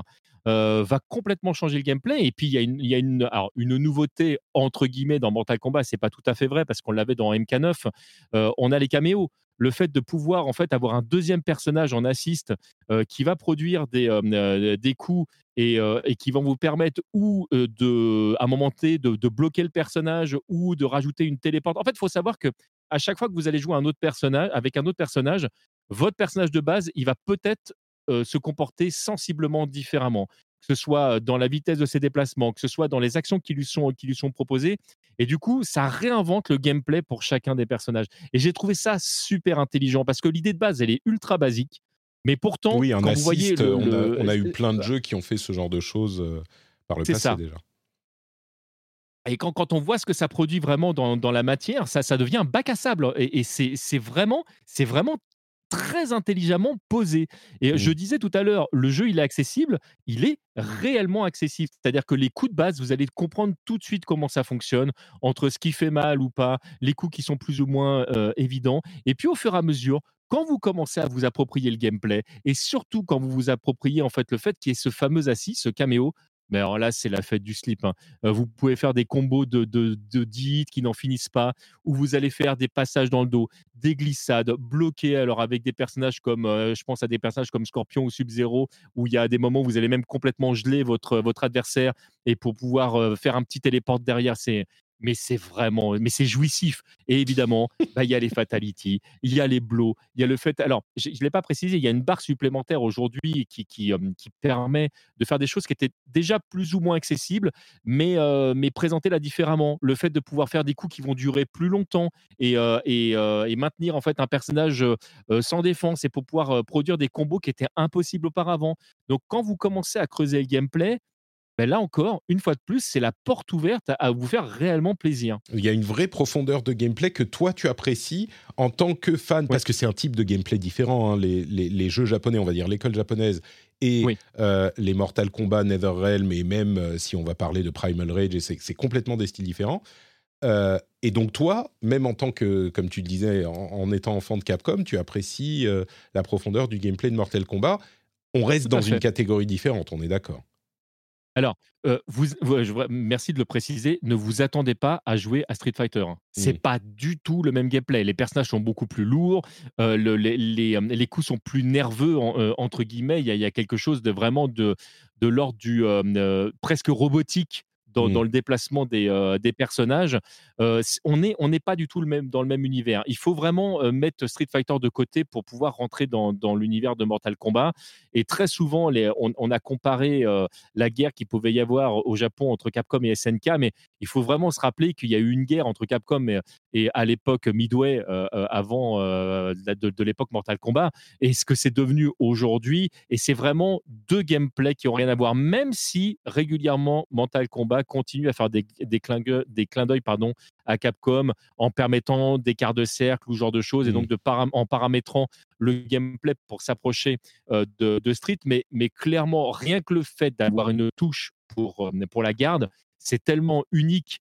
Ça, ça permet d'ailleurs, c'est ce qui, c'est ce qui vous protège complètement parce que là, vous êtes, euh, vous êtes, enfin, on peut pas vous faire un passage dans le dos. On peut pas, en fait, la, touche vous protège quasiment de tout, pas de la saisie évidemment, mais vous êtes Mm. quand même, vous êtes quand même un mur. Mais il faut avoir le réflexe. Euh, on nous demande dans la chatroom, question bête, est-ce qu'on peut limiter le niveau de gore si je jouer avec mon fils de temps en temps, par exemple? Alors, je ne sais pas quel âge ton, a ton fils, mais non, non, Alors, vraiment? Euh, euh, alors je, je connais pas tous les réglages qu'il y a sur PC parce que moi je l'ai testé, euh, je l'ai testé là sur sur console, mais euh, Mortal Kombat est interdit, au- interdit au moins de 18 ans, c'est pas un hasard. hein. Ouais. Euh, Ah on va on va être très très clair le euh, dans le dans le gameplay même de base, que ce soit les, les, les- avant même les fatalities, hein. c'est même même dans les blows ce genre de trucs, euh, au, au minimum, vraiment strict au minimum, ça saigne beaucoup. Et après, avec les X-rays, les trucs comme ça, vous allez voir des os, vous allez voir. Enfin, c'est c'est c'est complètement lié au gameplay. Ouais, c'est ça. Donc, euh, je dirais, euh, c'est pas du tout un jeu que tu peux. Non. Que tu peux espérer jouer avec un enfant, euh, même je dirais. Bon après on dit 18 ans, je suis sûr qu'il y a des. Moi, je suis sûr qu'à 16 ans j'aurais dit oh regarde c'est fou des trucs de sang, mais Non, mais Bon. suivant à, à quoi tu joues, même, même à 14, en, en réalité, ça dépend après du, du- du niveau de maturité euh, et de, de- du type de jeu auquel ton enfant a l'habitude de jouer. Mais euh, avant, ça commence à devenir un Ouais. peu compliqué quand On même. va dire, en gros, c'est interdit aux, 10 aux moins de 18 ans, et comme l'a dit TMDJC, c'est pas pour rien du tout. Donc, euh, vraiment, il y a des fois, on peut se dire, ouais, ça va, c'est bon, un enfant. mach- Là, non, non, non, non. Ça va. Euh, D'autres choses à dire sur, sur Mortal Kombat 1 Euh, En, en- en vrai, le jeu, il est. euh, Enfin, oui, si, parce que j'ai plein de trucs. J'ai envie. En fait, Oui, j'essaye enfin, on de, dire, pas trop tirer sur la heures, corde là, par sur rapport, cette euh, par, par overview- rapport au temps, mais, mais, euh, mais si ra- rapidement, quand même, les, les, les, les petits trucs, on, on parlait, il y a différentes éditions qui proposent des choses différentes. Alors, l'édition de base qui va coûter un peu plus de 70 boules, en passant par, par l'édition premium où on va avoir accès à des, des choses supplémentaires de mémoire est autour de 90 euros, je crois, si je dis pas de bêtises. Et il y a une super collectionneur machin bidule qui est à 250 que je conseille pas spécialement parce que j'ai pas trouvé de. Enfin bon, là c'est très personnel. Hein, je, vois pas trop l'intérêt de du truc. Mais par contre, là où, où l'édition premium peut être intéressante, c'est que vous allez obtenir des, des personnages supplémentaires ou des, ou des habits supplémentaires. Et la possibilité notamment de jouer Donny Cage en Jean-Claude Van Damme, c'est tout con, mais bon, bah, ça, c'est le clin d'œil que tout le monde attendait. Je regrette que la modélisation de, de Jean-Claude soit pas optimum. Mmh, On a vu des trucs quand même bien plus propres dans Mortal Kombat que, que celle-ci.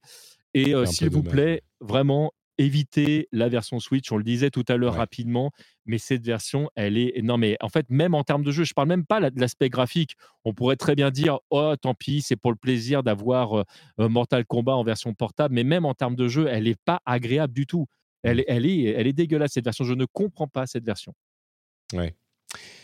Bon, donc euh, vous êtes prévenus, effectivement, pour ce cas-là, euh, la version Switch, c'est pas forcément une bonne idée, mais au-delà de ça, Non. Le, le jeu en lui-même est euh, très bon et très apprécié.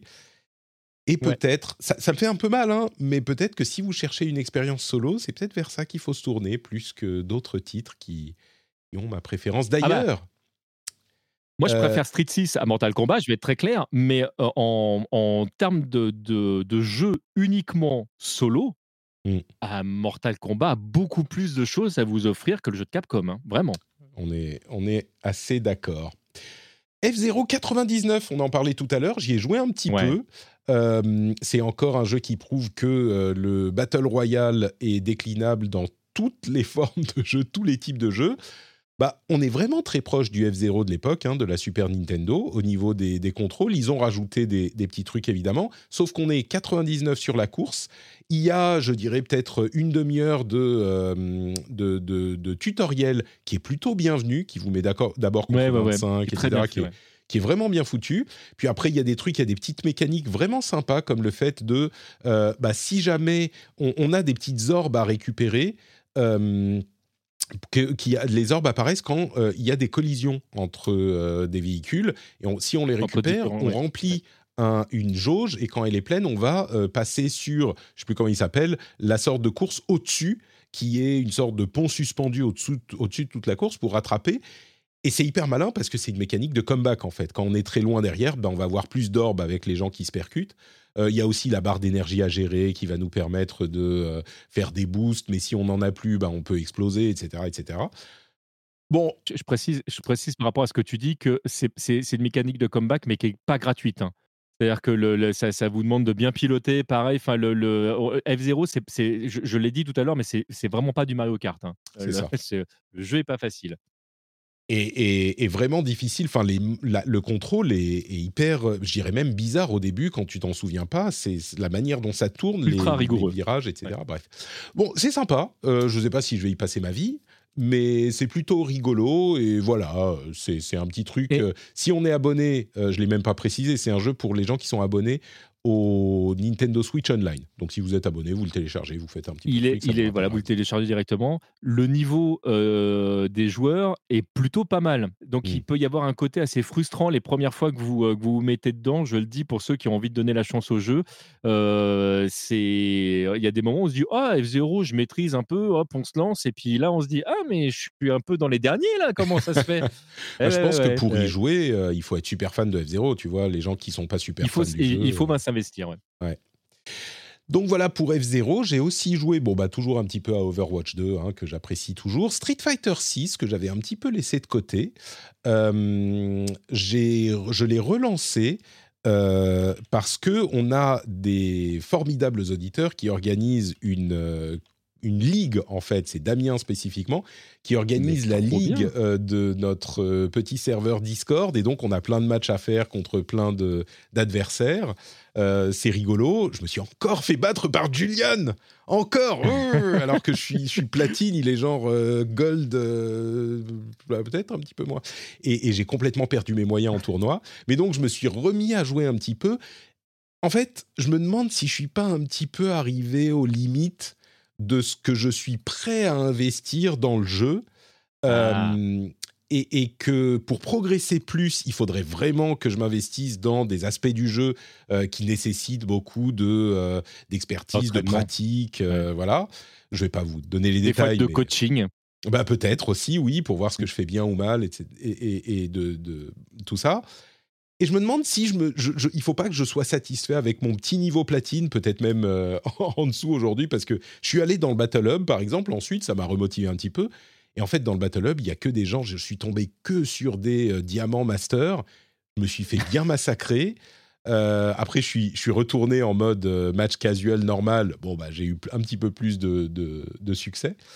Mais, euh, mais voilà, je suis un petit peu à un tournant de mon histoire de Street Patrick. Je Attendez, ouais.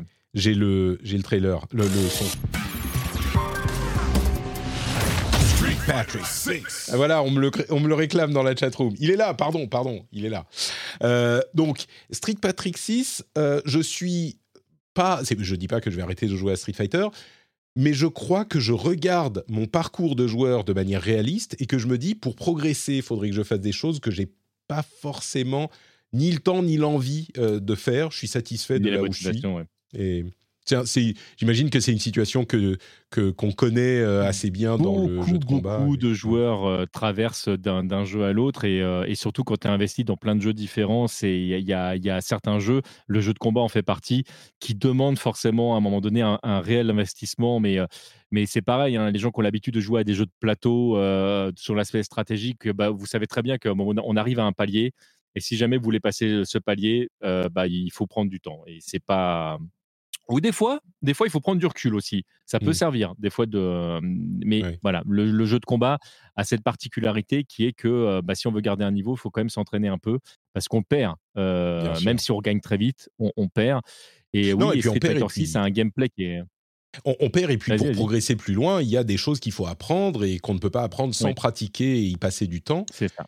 Et, et là où ça me, c'est un petit peu différent dans mon dans mon approche, c'est que je crois que je comprends un petit peu mieux vraiment les mécaniques du jeu comme j'en parlais par le passé, Euh, et donc je sais ce que je devrais faire. Je crois que j'ai une vision un peu plus claire de ce que nécessiterait le fait de progresser. Et je me rends compte que Tu fais la différence en fait temps- en- entre ton, le fait que tu sois joueur et ton niveau en tant que joueur et le regard extérieur que tu peux avoir. Euh, euh, C'est ça, c'est ça. Et, et- et- et j'ai une vision plus claire de ça. Et c'est pas du tout, euh, euh, comment dire, c'est pas, il y a pas de frustration ou de, de je suis pas aigri par Je la vois. chose. C'est juste que euh, j'ai une sorte de clarté de vision de, de- Ouais. tu vois, je me suis éveillé et je me dis bon bah voilà, j'ai pas, j'ai décidé de ne pas euh, forcément investir plus. On verra, hein, peut-être que dans les mois à venir, je vais me dire ah non, j'y vais. Mais mais je me dis bah je suis un joueur, euh, allez, bas platine. Euh, dans Street Fighter et ça me convient et, je suis content même d'être arrivé là donc euh, on verra. Mais en tout cas, tu as, soulevé un truc que j'ai trouvé très intéressant et moi qui m'a beaucoup euh, malheureusement habillé en tant, que, joueur pour avoir fait un peu de compète. Vous avez votre niveau en tant que joueur, ce que vous êtes capable de faire quand vous jouez avec vos potes, etc. Mais dès lors que ça devient plus ou moins officiel, dès lors que vous, rentrez vraiment dans l'aspect compétitif, savoir garder ses moyens, ça fait aussi partie de votre skill. Ah. Euh, y a, y c'est parfois très difficile d'être aussi bon que soi-même quand on est jugé ou quand on se sent jugé. Et je comprends tout à fait ce que tu dis euh, quand tu dis Ah, je me suis fait battre. le- tu vois, je, je voyais le mouvement. Mais c'est euh, il y, a, il y a un moment donné, euh, moi, la, la- la dernière compète que j'ai que j'ai fait au Stunfest, on, est- on s'est fait sortir sur 3-3. C'était en- on était en quart de finale et tout, a- tout avait bien été jusque-là. Et le fait qu'on nous dise Tiens, ça va être filmé, vous allez, vous allez monter sur scène, quand je regarde ma prestation, je me serais fait battre par, dans tous les cas de figure parce que l'équipe qu'on a rencontrée était vraiment, vraiment meilleure que nous. Il n'y Mm. avait, pas de discussion à avoir. On n'aurait pas gagné. Mais j'aurais eu une prestation qui était bien meilleure parce que je savais que j'étais capable de faire bien mieux euh, Mm. que, que ce qu'on a, que ce qu'on a produit. Mais juste, non, c'était euh, là, tout d'un coup, tout le monde nous regardait et moi, j'ai perdu tous mes moyens. Et, C'est euh, marrant parce que- voilà. C'est- marrant, j'ai- vécu un petit peu donc euh, un petit peu ça euh, dans cette euh, dans cette compétition de ligue contre mon Némésis Julian. Vous vous souvenez, c'est celui que ma fille de, de deux ans avait vaillamment vaincu quand il m'avait battu la, fois précédente. Et, et en fait, le premier match, bon bah tout allait bien, je l'ai battu. Et à partir du deuxième, il a changé de stratégie et il a, il a fait une il a opté pour une stratégie qui a fonctionné. hein. Il sautait tout le temps, il sautait partout, il était un petit peu euh, genre plus chaotique quoi. Et c'est une chose que je peux battre complètement. Je, fais des entières, enfin, c'est des trucs de base, sauf que j'y ai pas pensé, j'ai perdu mes moyens, j'étais euh, paralysé par la compétition. Et on a refait un match après, je l'ai battu assez. euh, quand c'était genre, bon, bah, il y avait plus l'enjeu, je l'ai battu, je crois que j'aurais pu y arriver. Mais bon, bah voilà, tu, tu, ça fait partie de, de- ouais. du- des skills à avoir, c'est de, quand il y a la pression, euh, réussir à tenir. Et moi, je n'ai pas réussi. Mais l'histoire n'est pas finie, la ligue continue. On verra si euh, la suite des aventures de Patrick amène des choses différentes. C'est à peu près tout pour les jeux auxquels on a joué ces derniers temps, et donc on va évacuer rapidement le reste des infos. Euh, alors il y a beaucoup de jeux hein, qui sont sortis ces derniers temps, notamment Lies of P. Euh, visiblement c'est bien ou c'est pas bien, enfin c'est un petit peu euh, Bloodborne en moins bien, nous dit Numérama. On, en parle, on aura peut-être l'occasion d'en parler à un moment. Alors j'ai moi j'ai Oui. pas encore lancé le lan- lancé le jeu. Je sais qu'on qu'on- nous on en parlera euh, parce que euh, bah, Just for Games é- é- édite la, la version physique et, le, et moi je suis j'avoue très curieux de- du truc donc euh, ça fait partie des jeux que je compte faire prochainement. J'en- voilà, je verrai un peu Eh ben, plus Just tard for ce que Games, ça- si vous ça me- voulez euh, plus d'avis dessus, effectivement. Euh, là, oui, Unity, dont on parlait la semaine dernière, euh, pour vous la faire très courte, vous vous souvenez qu'ils avaient annoncé des changements dans la monétisation du moteur qui avait provoqué une levée de bouclier absolument monumentale chez les développeurs euh, qui utilisaient ce moteur. Euh, bah, il semble qu'ils se sont rendus compte que c'était pas forcément une bonne idée et ils ont dit alors on va discuter, on va voir, on va changer les choses. Vous inquiétez pas, attendez, on met tout en pause, on va revenir. Et les rumeurs semblent indiquer que, a priori, ils se dirigeraient vers une euh, commission qui représente 4% des revenus du jeu, euh, au-dessus d'un million de, dollars, euh, au lieu d'une somme nominale qui montait jusqu'à 20 centimes par jeu installé et pas vendu. Donc là, on parle de pourcentage de revenus. On est complètement dans quelque chose de logique, euh, avec une petite euh, nuance qui est que il semblerait qu'en fait leur euh, idée de base était de sortir du marché un- une autre société qui s'appelle Applovin, qui fournit des services de monétisation et de marketing aux applications mobiles, et que Unity faisait des deals avec les différents développeurs pour dire si vous utilisez notre euh, outil de monétisation et de marketing et plus celui d'Applovin, et ben tout à coup votre jeu euh, il pourrait utiliser Unity sans ces frais qu'on vient de créer. Donc vraiment l'idée était de faire une sorte d'OPA sur cette partie du marché qu'ils Ouais, ouais. pas. Euh, il semblerait, hein, et, et spécifiquement pour le mobile, mais bon, ils ont dit qu'ils le feraient partout. Mais ça a complètement. C'était ça la motivation qui n'était pas du tout réfléchie vu les conséquences sur le, le modèle de revenu des développeurs. Et donc, on se dirige plutôt vers quelque chose qui est une, euh, un pourcentage, comme le font d'autres moteurs, hein, évidemment. Euh, et on verra s'ils euh, baissent aussi ce pourcentage si les développeurs n'utilisent pas Applovin et se, se, se dirigent vers le- l'équivalent chez Unity. On a aussi le Tokyo Game Show qui a déjà commencé. Je pense qu'en ce moment même, il y a des conférences qui sont en On cours. être en- Moi, ouais, ça doit être en plein dedans là. Ouais, on est chez quoi? Atlus et Sega, non? Quelque chose comme ça? Peut-être qu'il y aura des breaking news. Euh, mais Breaking news. c'est ça. On a euh, la conférence de Microsoft Xbox qui a déjà eu lieu, que je regardais genre jusqu'à euh, 10 minutes du lancement de cette émission. C'est pour ça que j'étais tellement paniqué. Il n'y avait pas grand-chose, honnêtement, euh, à annoncer. Euh, les choses que j'ai retenues, c'est que, par exemple, euh, Phil Spencer et Sarah Bond ont un accent japonais absolument honteux. Je me sens un peu, un peu euh, méchant de, relever la chose parce que ils font l'effort de dire des choses en japonais, mais je sais pas, moi ça me, ça me frustre un peu toujours. C'est pas la peine, quoi. Si tu, si vraiment t'es très très mauvais, c'est peut-être que les Japonais eux sont euh, flattés ou apprécient l'effort que font. Bref, on va pas faire deux heures dessus. L'émission est déjà assez longue. Ah, puis, Ouais, alors, en, en plus, on a, on a cette, euh, cette habitude, malheureusement, en France, de, de vouloir être absolument parfait. Et Mhm. euh, dès qu'il y en a qui font l'effort de, de, que ce soit d'ailleurs en japonais, en anglais, ou le, euh, on a Ouais, tout genre de le suite notre bonjour. accent, ou euh, c'est ça. Mais, là, vraiment, c'était caricatural, quoi. C'était euh, Arigato gozaimasu. Et tu dis, mais non, pas, la- c'est pas la peine. Bref, euh, il y a eu quoi comme annonce? Ils ont présenté des jeux développés par des Italiens, euh, Wolong doublé en anglais, enfin bref, des trucs un petit peu bizarres. Mais il y a eu aussi des annonces cool pour le Game Pass notamment. Vous savez, le truc dont je, me- je commence à me dire que j'en ai pas besoin. Eh bien, I thought I was out. They pulled me back in avec Like a Dragon Ishin qui est inclus dans le Game Pass et Like a Dragon Gaiden, The Man Who, euh, quoi, who Lost His Name, Who Forgot His Name, qui arrive le 9 novembre dans le Game Pass direct, Day One.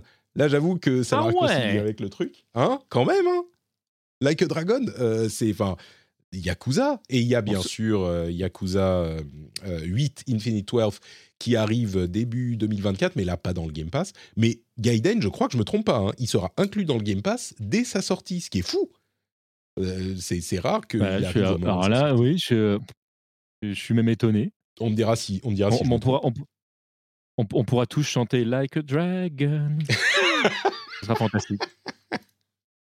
Euh, Eiyuden Chronicles 100 Heroes a eu sa date de sortie, ça c'est une spéciale Cassim, euh, le 23 avril 2024 et il sera inclus dans le Game Pass.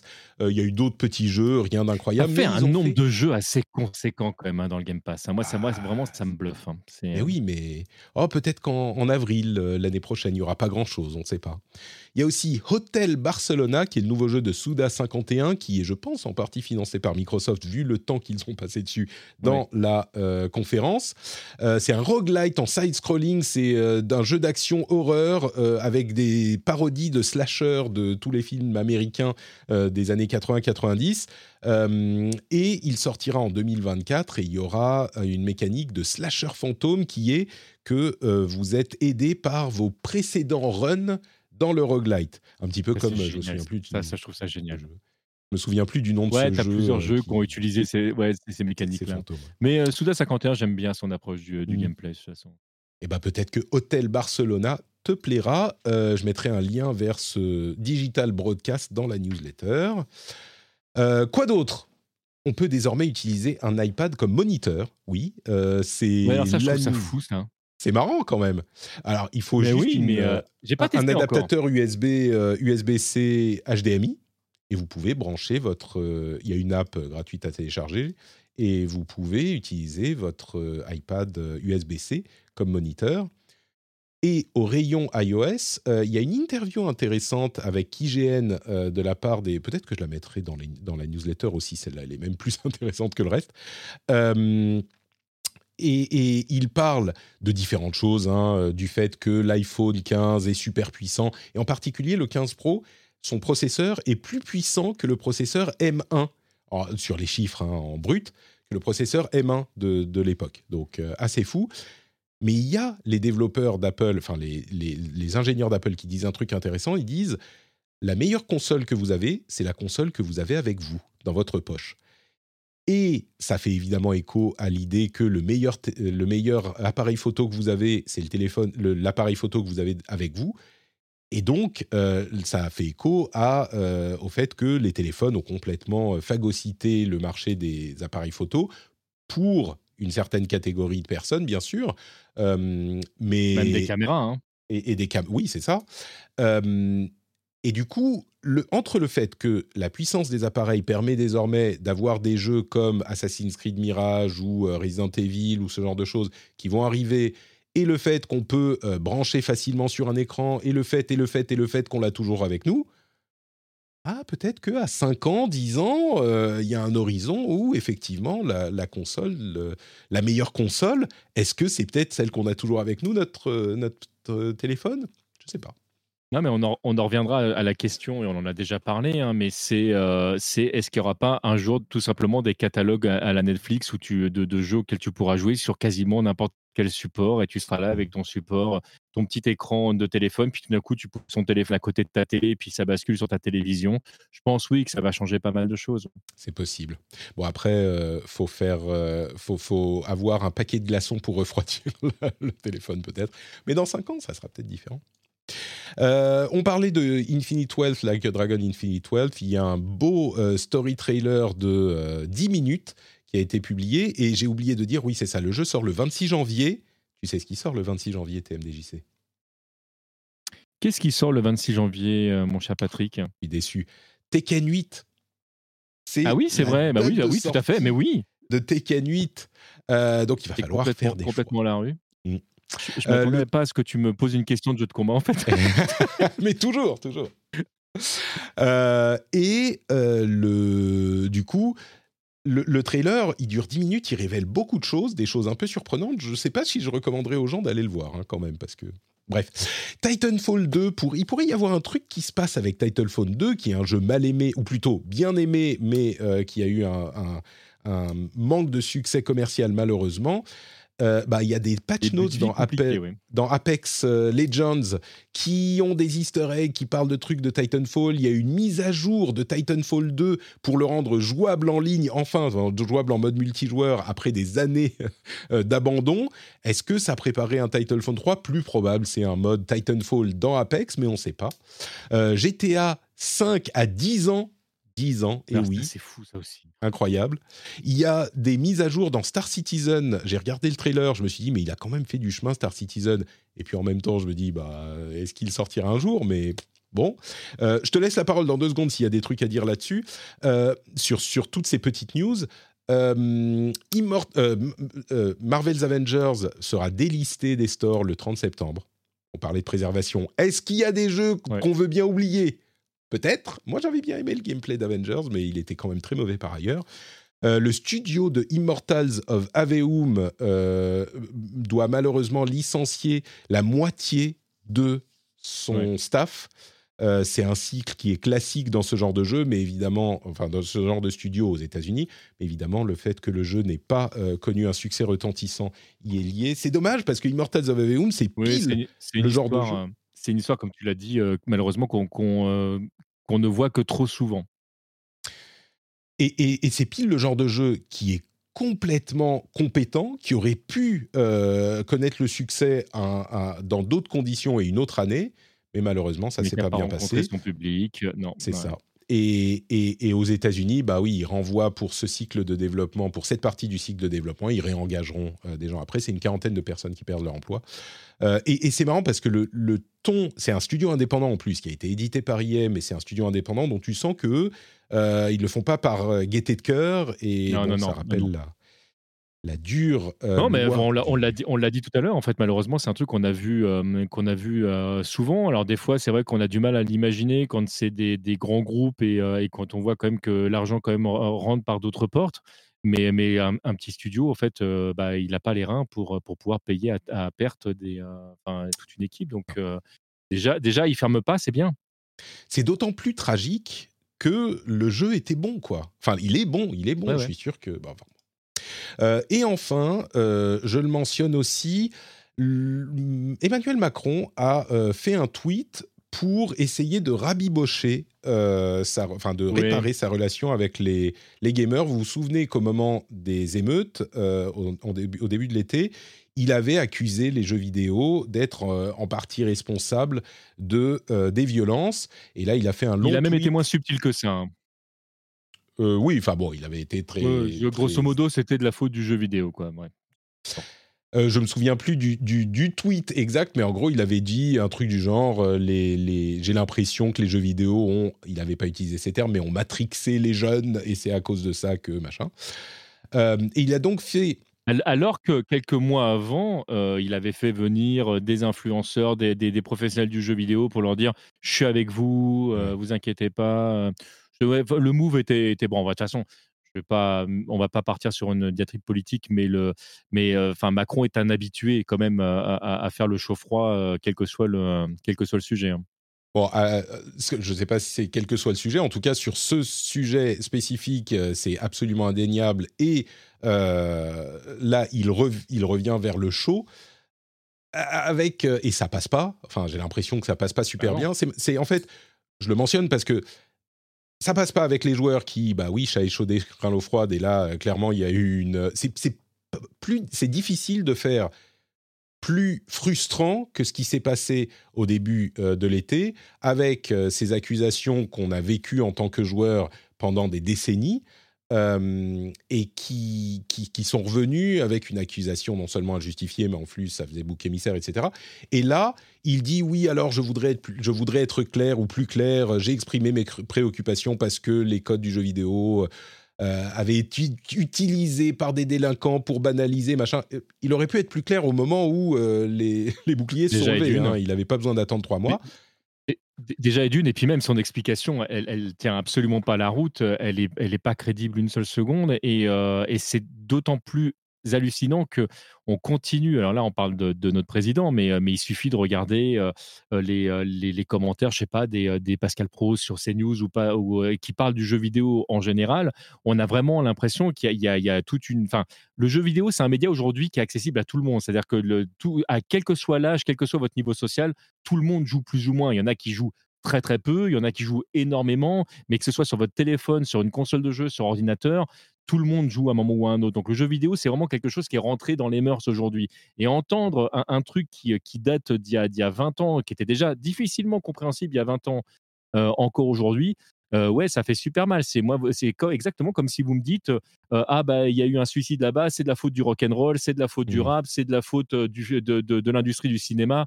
Non, bah, au bout d'un moment, faut arrêter quoi. C'est et c'est euh, d'autant plus. Enfin, c'est une situation compliquée. L'autre aspect, et, la raison pour laquelle je l'évoque, c'est que, euh, évidemment, que l'industrie du jeu vidéo dans son ensemble, et c'est les retours qu'on a eus euh, de, des professionnels, l'industrie du jeu vidéo a non seulement besoin d'apaisement avec la présidence, mais a également besoin d'engagement et d'action du gouvernement pour développer, pour continuer à développer la filière économiquement.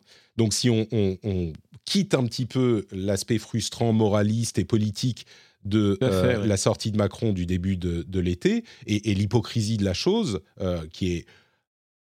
Vous me connaissez, hein, je ne suis pas hyper euh, catégorique sur ce genre d'aspect généralement, mais je crois que là, on est assez clair sur le fait, enfin, il est assez clair qu'il y avait un, niveau d'hypocrisie indéniable. Et ben, au-delà de ça, on, a, on a besoin en tant qu'industrie et qu'économie du soutien et de, de, l'engagement du gouvernement. Donc évidemment, toute l'industrie a accueilli euh, ce message avec, je dirais, un petit peu de, volonté d'apaisement et de soulagement, ce qui est compréhensible. Le, pire, c'est que il y a eu, euh, jusqu'à cette sortie euh, qui est vraiment malheureuse, un engagement du, gouvernement auprès de l'industrie et de ses filières. Mais c'est ça qui est dingue. Ouais. C'est pas juste un engagement en invitant euh, des influenceurs à, à, à l'Élysée mais même financièrement. Mousser, tu vois, tout à fait, ouais. ouais. Donc, euh. il, y avait, il y a vraiment une volonté. Mais en plus, on, euh, on va pas se le cacher, il y a quand même pas mal de, de, talents français dans le domaine du jeu vidéo. C'est pas comme ah si bah, c'était une industrie qu'on connaissait pas ou qu'on maîtrisait pas. Enfin, je, il, y a, il y a quand même, de manière très concrète, euh, une, une, maîtrise, une connaissance, euh, autant l'exploiter. J'ai du mal à le suivre, cet homme, je vous avoue. Euh. Donc voilà pour cette petite aparté qui conclut du coup, à moins que tu aies des choses à ajouter, je sais que tu aimes parler sur les différentes news que j'ai évoquées. Ne me relance pas sur, ne me relance pas sur Macron, s'il te plaît. non, je voulais dire sur le reste. Non, mais même, non, mais si, mais après, après c'est pareil, il y a, y a, c'est plein, c'est plein de détails, c'est plein de, euh, plein de choses. Oui, tu parlais des, euh, des jeux qui disparaissent. Il y a des fois, effectivement, le côté un petit peu frustrant de, de voir des jeux que tu as aimés euh, ne, ne, plus être accessibles. Et des fois, on te prévient pas. Et des fois, tu as plus vraiment la place sur ta console de tout avoir. Et il y a des moments, tu peux quand même continuer à le télécharger, même si d'autres ne peuvent plus l'acheter. Et puis des fois, c'est juste plus accessible du tout. Et là, tu dis, mais moi, je l'ai payé quand même ce jeu. pourquoi je. Alors bah oui. n'oubliez pas, N'oubliez pas que vous n'achetez pas vos jeux, vous le louez. Et c'est très important de s'en souvenir. On, achète une licence d'utilisation qui peut être euh, révoquée en fonction des conditions. Ça, équivaut à une location. Hein. C'est, vous, vous, le, vous le louez à longue échéance. Plus ou moins longue échéance. Bon, ben, je crois qu'on va s'arrêter là. Merci beaucoup, TMDJC, d'être resté jusqu'au merci bout. À toi. Alors, je vais rester comme ça parce qu'on n'a plus euh, les caméras bien placées. Merci beaucoup. C'était formidable. Est-ce que tu peux nous dire, nous rappeler encore une fois où on peut te retrouver sur Internet? Bah écoutez, euh, principalement sur tmdjc.com, là où je, je fourmille de trucs euh, dans, dans un site qu'il faut vraiment que je refasse parce qu'il y a tellement de choses que maintenant ça devient difficilement compréhensible, mais j'y je, travaille. Et puis, je le disais tout à l'heure, je suis avec euh, Terry, le co-présentateur d'un podcast officiel Just for Games, où bah, on traite de toute l'actualité de Just for Games. Alors, on nous pose parfois la question, c'est une vraie question, mais est-ce que vous êtes libre de votre, de votre parole? On a totalement carte blanche de la part de, Just for Games et, et c'est assez rare parce que j'ai travaillé avec avec d'autres groupes. Et d'ailleurs, si je ne travaille plus avec ces autres groupes, c'est pas un hasard parce que moi, j'ai besoin de pouvoir exprimer pleinement mon point de vue sur un jeu, donc les bons comme les mauvais côtés. Et, c'est vraiment un truc que j'apprécie avec eux. Donc, comme c'est rare, je le précise. Merci beaucoup, Just for Games, de votre confiance et de votre liberté d'expression. On mettra le lien vers euh, ton compte Twitter dans les notes de l'émission. Euh, je réponds à une question dans la chatroom quand même parce qu'il y a des gens qui se la poseront peut-être en écoutant. Plus accessible du tout les jeux, j'ai encore jamais eu le cas. Alors si, quand un store euh, sur lequel tu as acheté hein. ton, ton, ton, jeu ferme, quand le store ferme n'est plus accessible, si tu l'as téléchargé, tu peux le garder. Mais si tu ne l'as pas, téléchargé... Prends, euh, prends, même certaines compiles qui, qui, qui, ont été vendues euh, pas mal. Tu prends la compile de, de Capcom qui contenait euh, deux jeux Marvel. une fois que Marvel a dit bah non, Capcom, vous avez perdu les droits, si tu l'avais pas téléchargé, ton jeu, tu avais beau l'avoir acheté, tu pouvais plus le télécharger. Donc oui, mais c'est-à-dire que si tu l'as téléchargé avant, cette ah annonce ou ce, cette fermeture, mais c'est pas que la fermeture de store, effectivement. J'imagine quand même que c'est plus rare cette histoire de droit, mais ça peut arriver aussi. Ouais. Bref, pour ma part. C'est plus, c'est pas si rare que ça. Ça arrive quand même, hein, je, le précise. D'accord. Notre Patrick, vous le savez, euh, sur les réseaux sociaux, le Discord dans lequel on s'amuse bien. Vous pouvez nous rejoindre évidemment. Euh, Twitch tous les mardis midi pour le rendez-vous tech et tous les jeudis midi pour le rendez-vous jeu tous les liens vers euh, tout ça est sur notrepatrick.com, un petit site très bien fait. Euh, vous pouvez vous abonner au podcast directement là-dessus. Et bien sûr, le Patreon, patreon.com slash rdvjeux pour soutenir l'émission. Si vous appréciez ce que je fais, si vous passez un bon moment, encore deux heures et demie, je suis désolé, mais vraiment, c'était, c'était deux heures et demie, il n'y avait rien à jeter là-dedans. Euh, et ben, vous pouvez aller sur patreon.com slash rdvjeux pour soutenir l'émission financièrement. Merci beaucoup à tous et à toutes. On se retrouve dans une semaine pour un nouvel épisode. Ciao, ciao Ciao les gens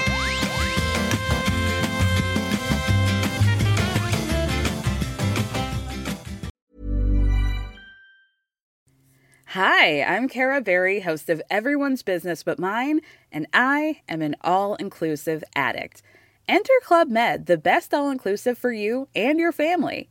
With resorts worldwide, from their family flagship resort, Club Med Punta Cana, to their only mountain resort in Canada, Club Med Quebec, they have everything you need to relax. With their 20 plus sports activities, wellness programs, you can dine on delicious cuisine and make memories with your family. So book your next getaway with Club Med. Visit clubmed.us or call 1 800 Club Med or your travel advisor.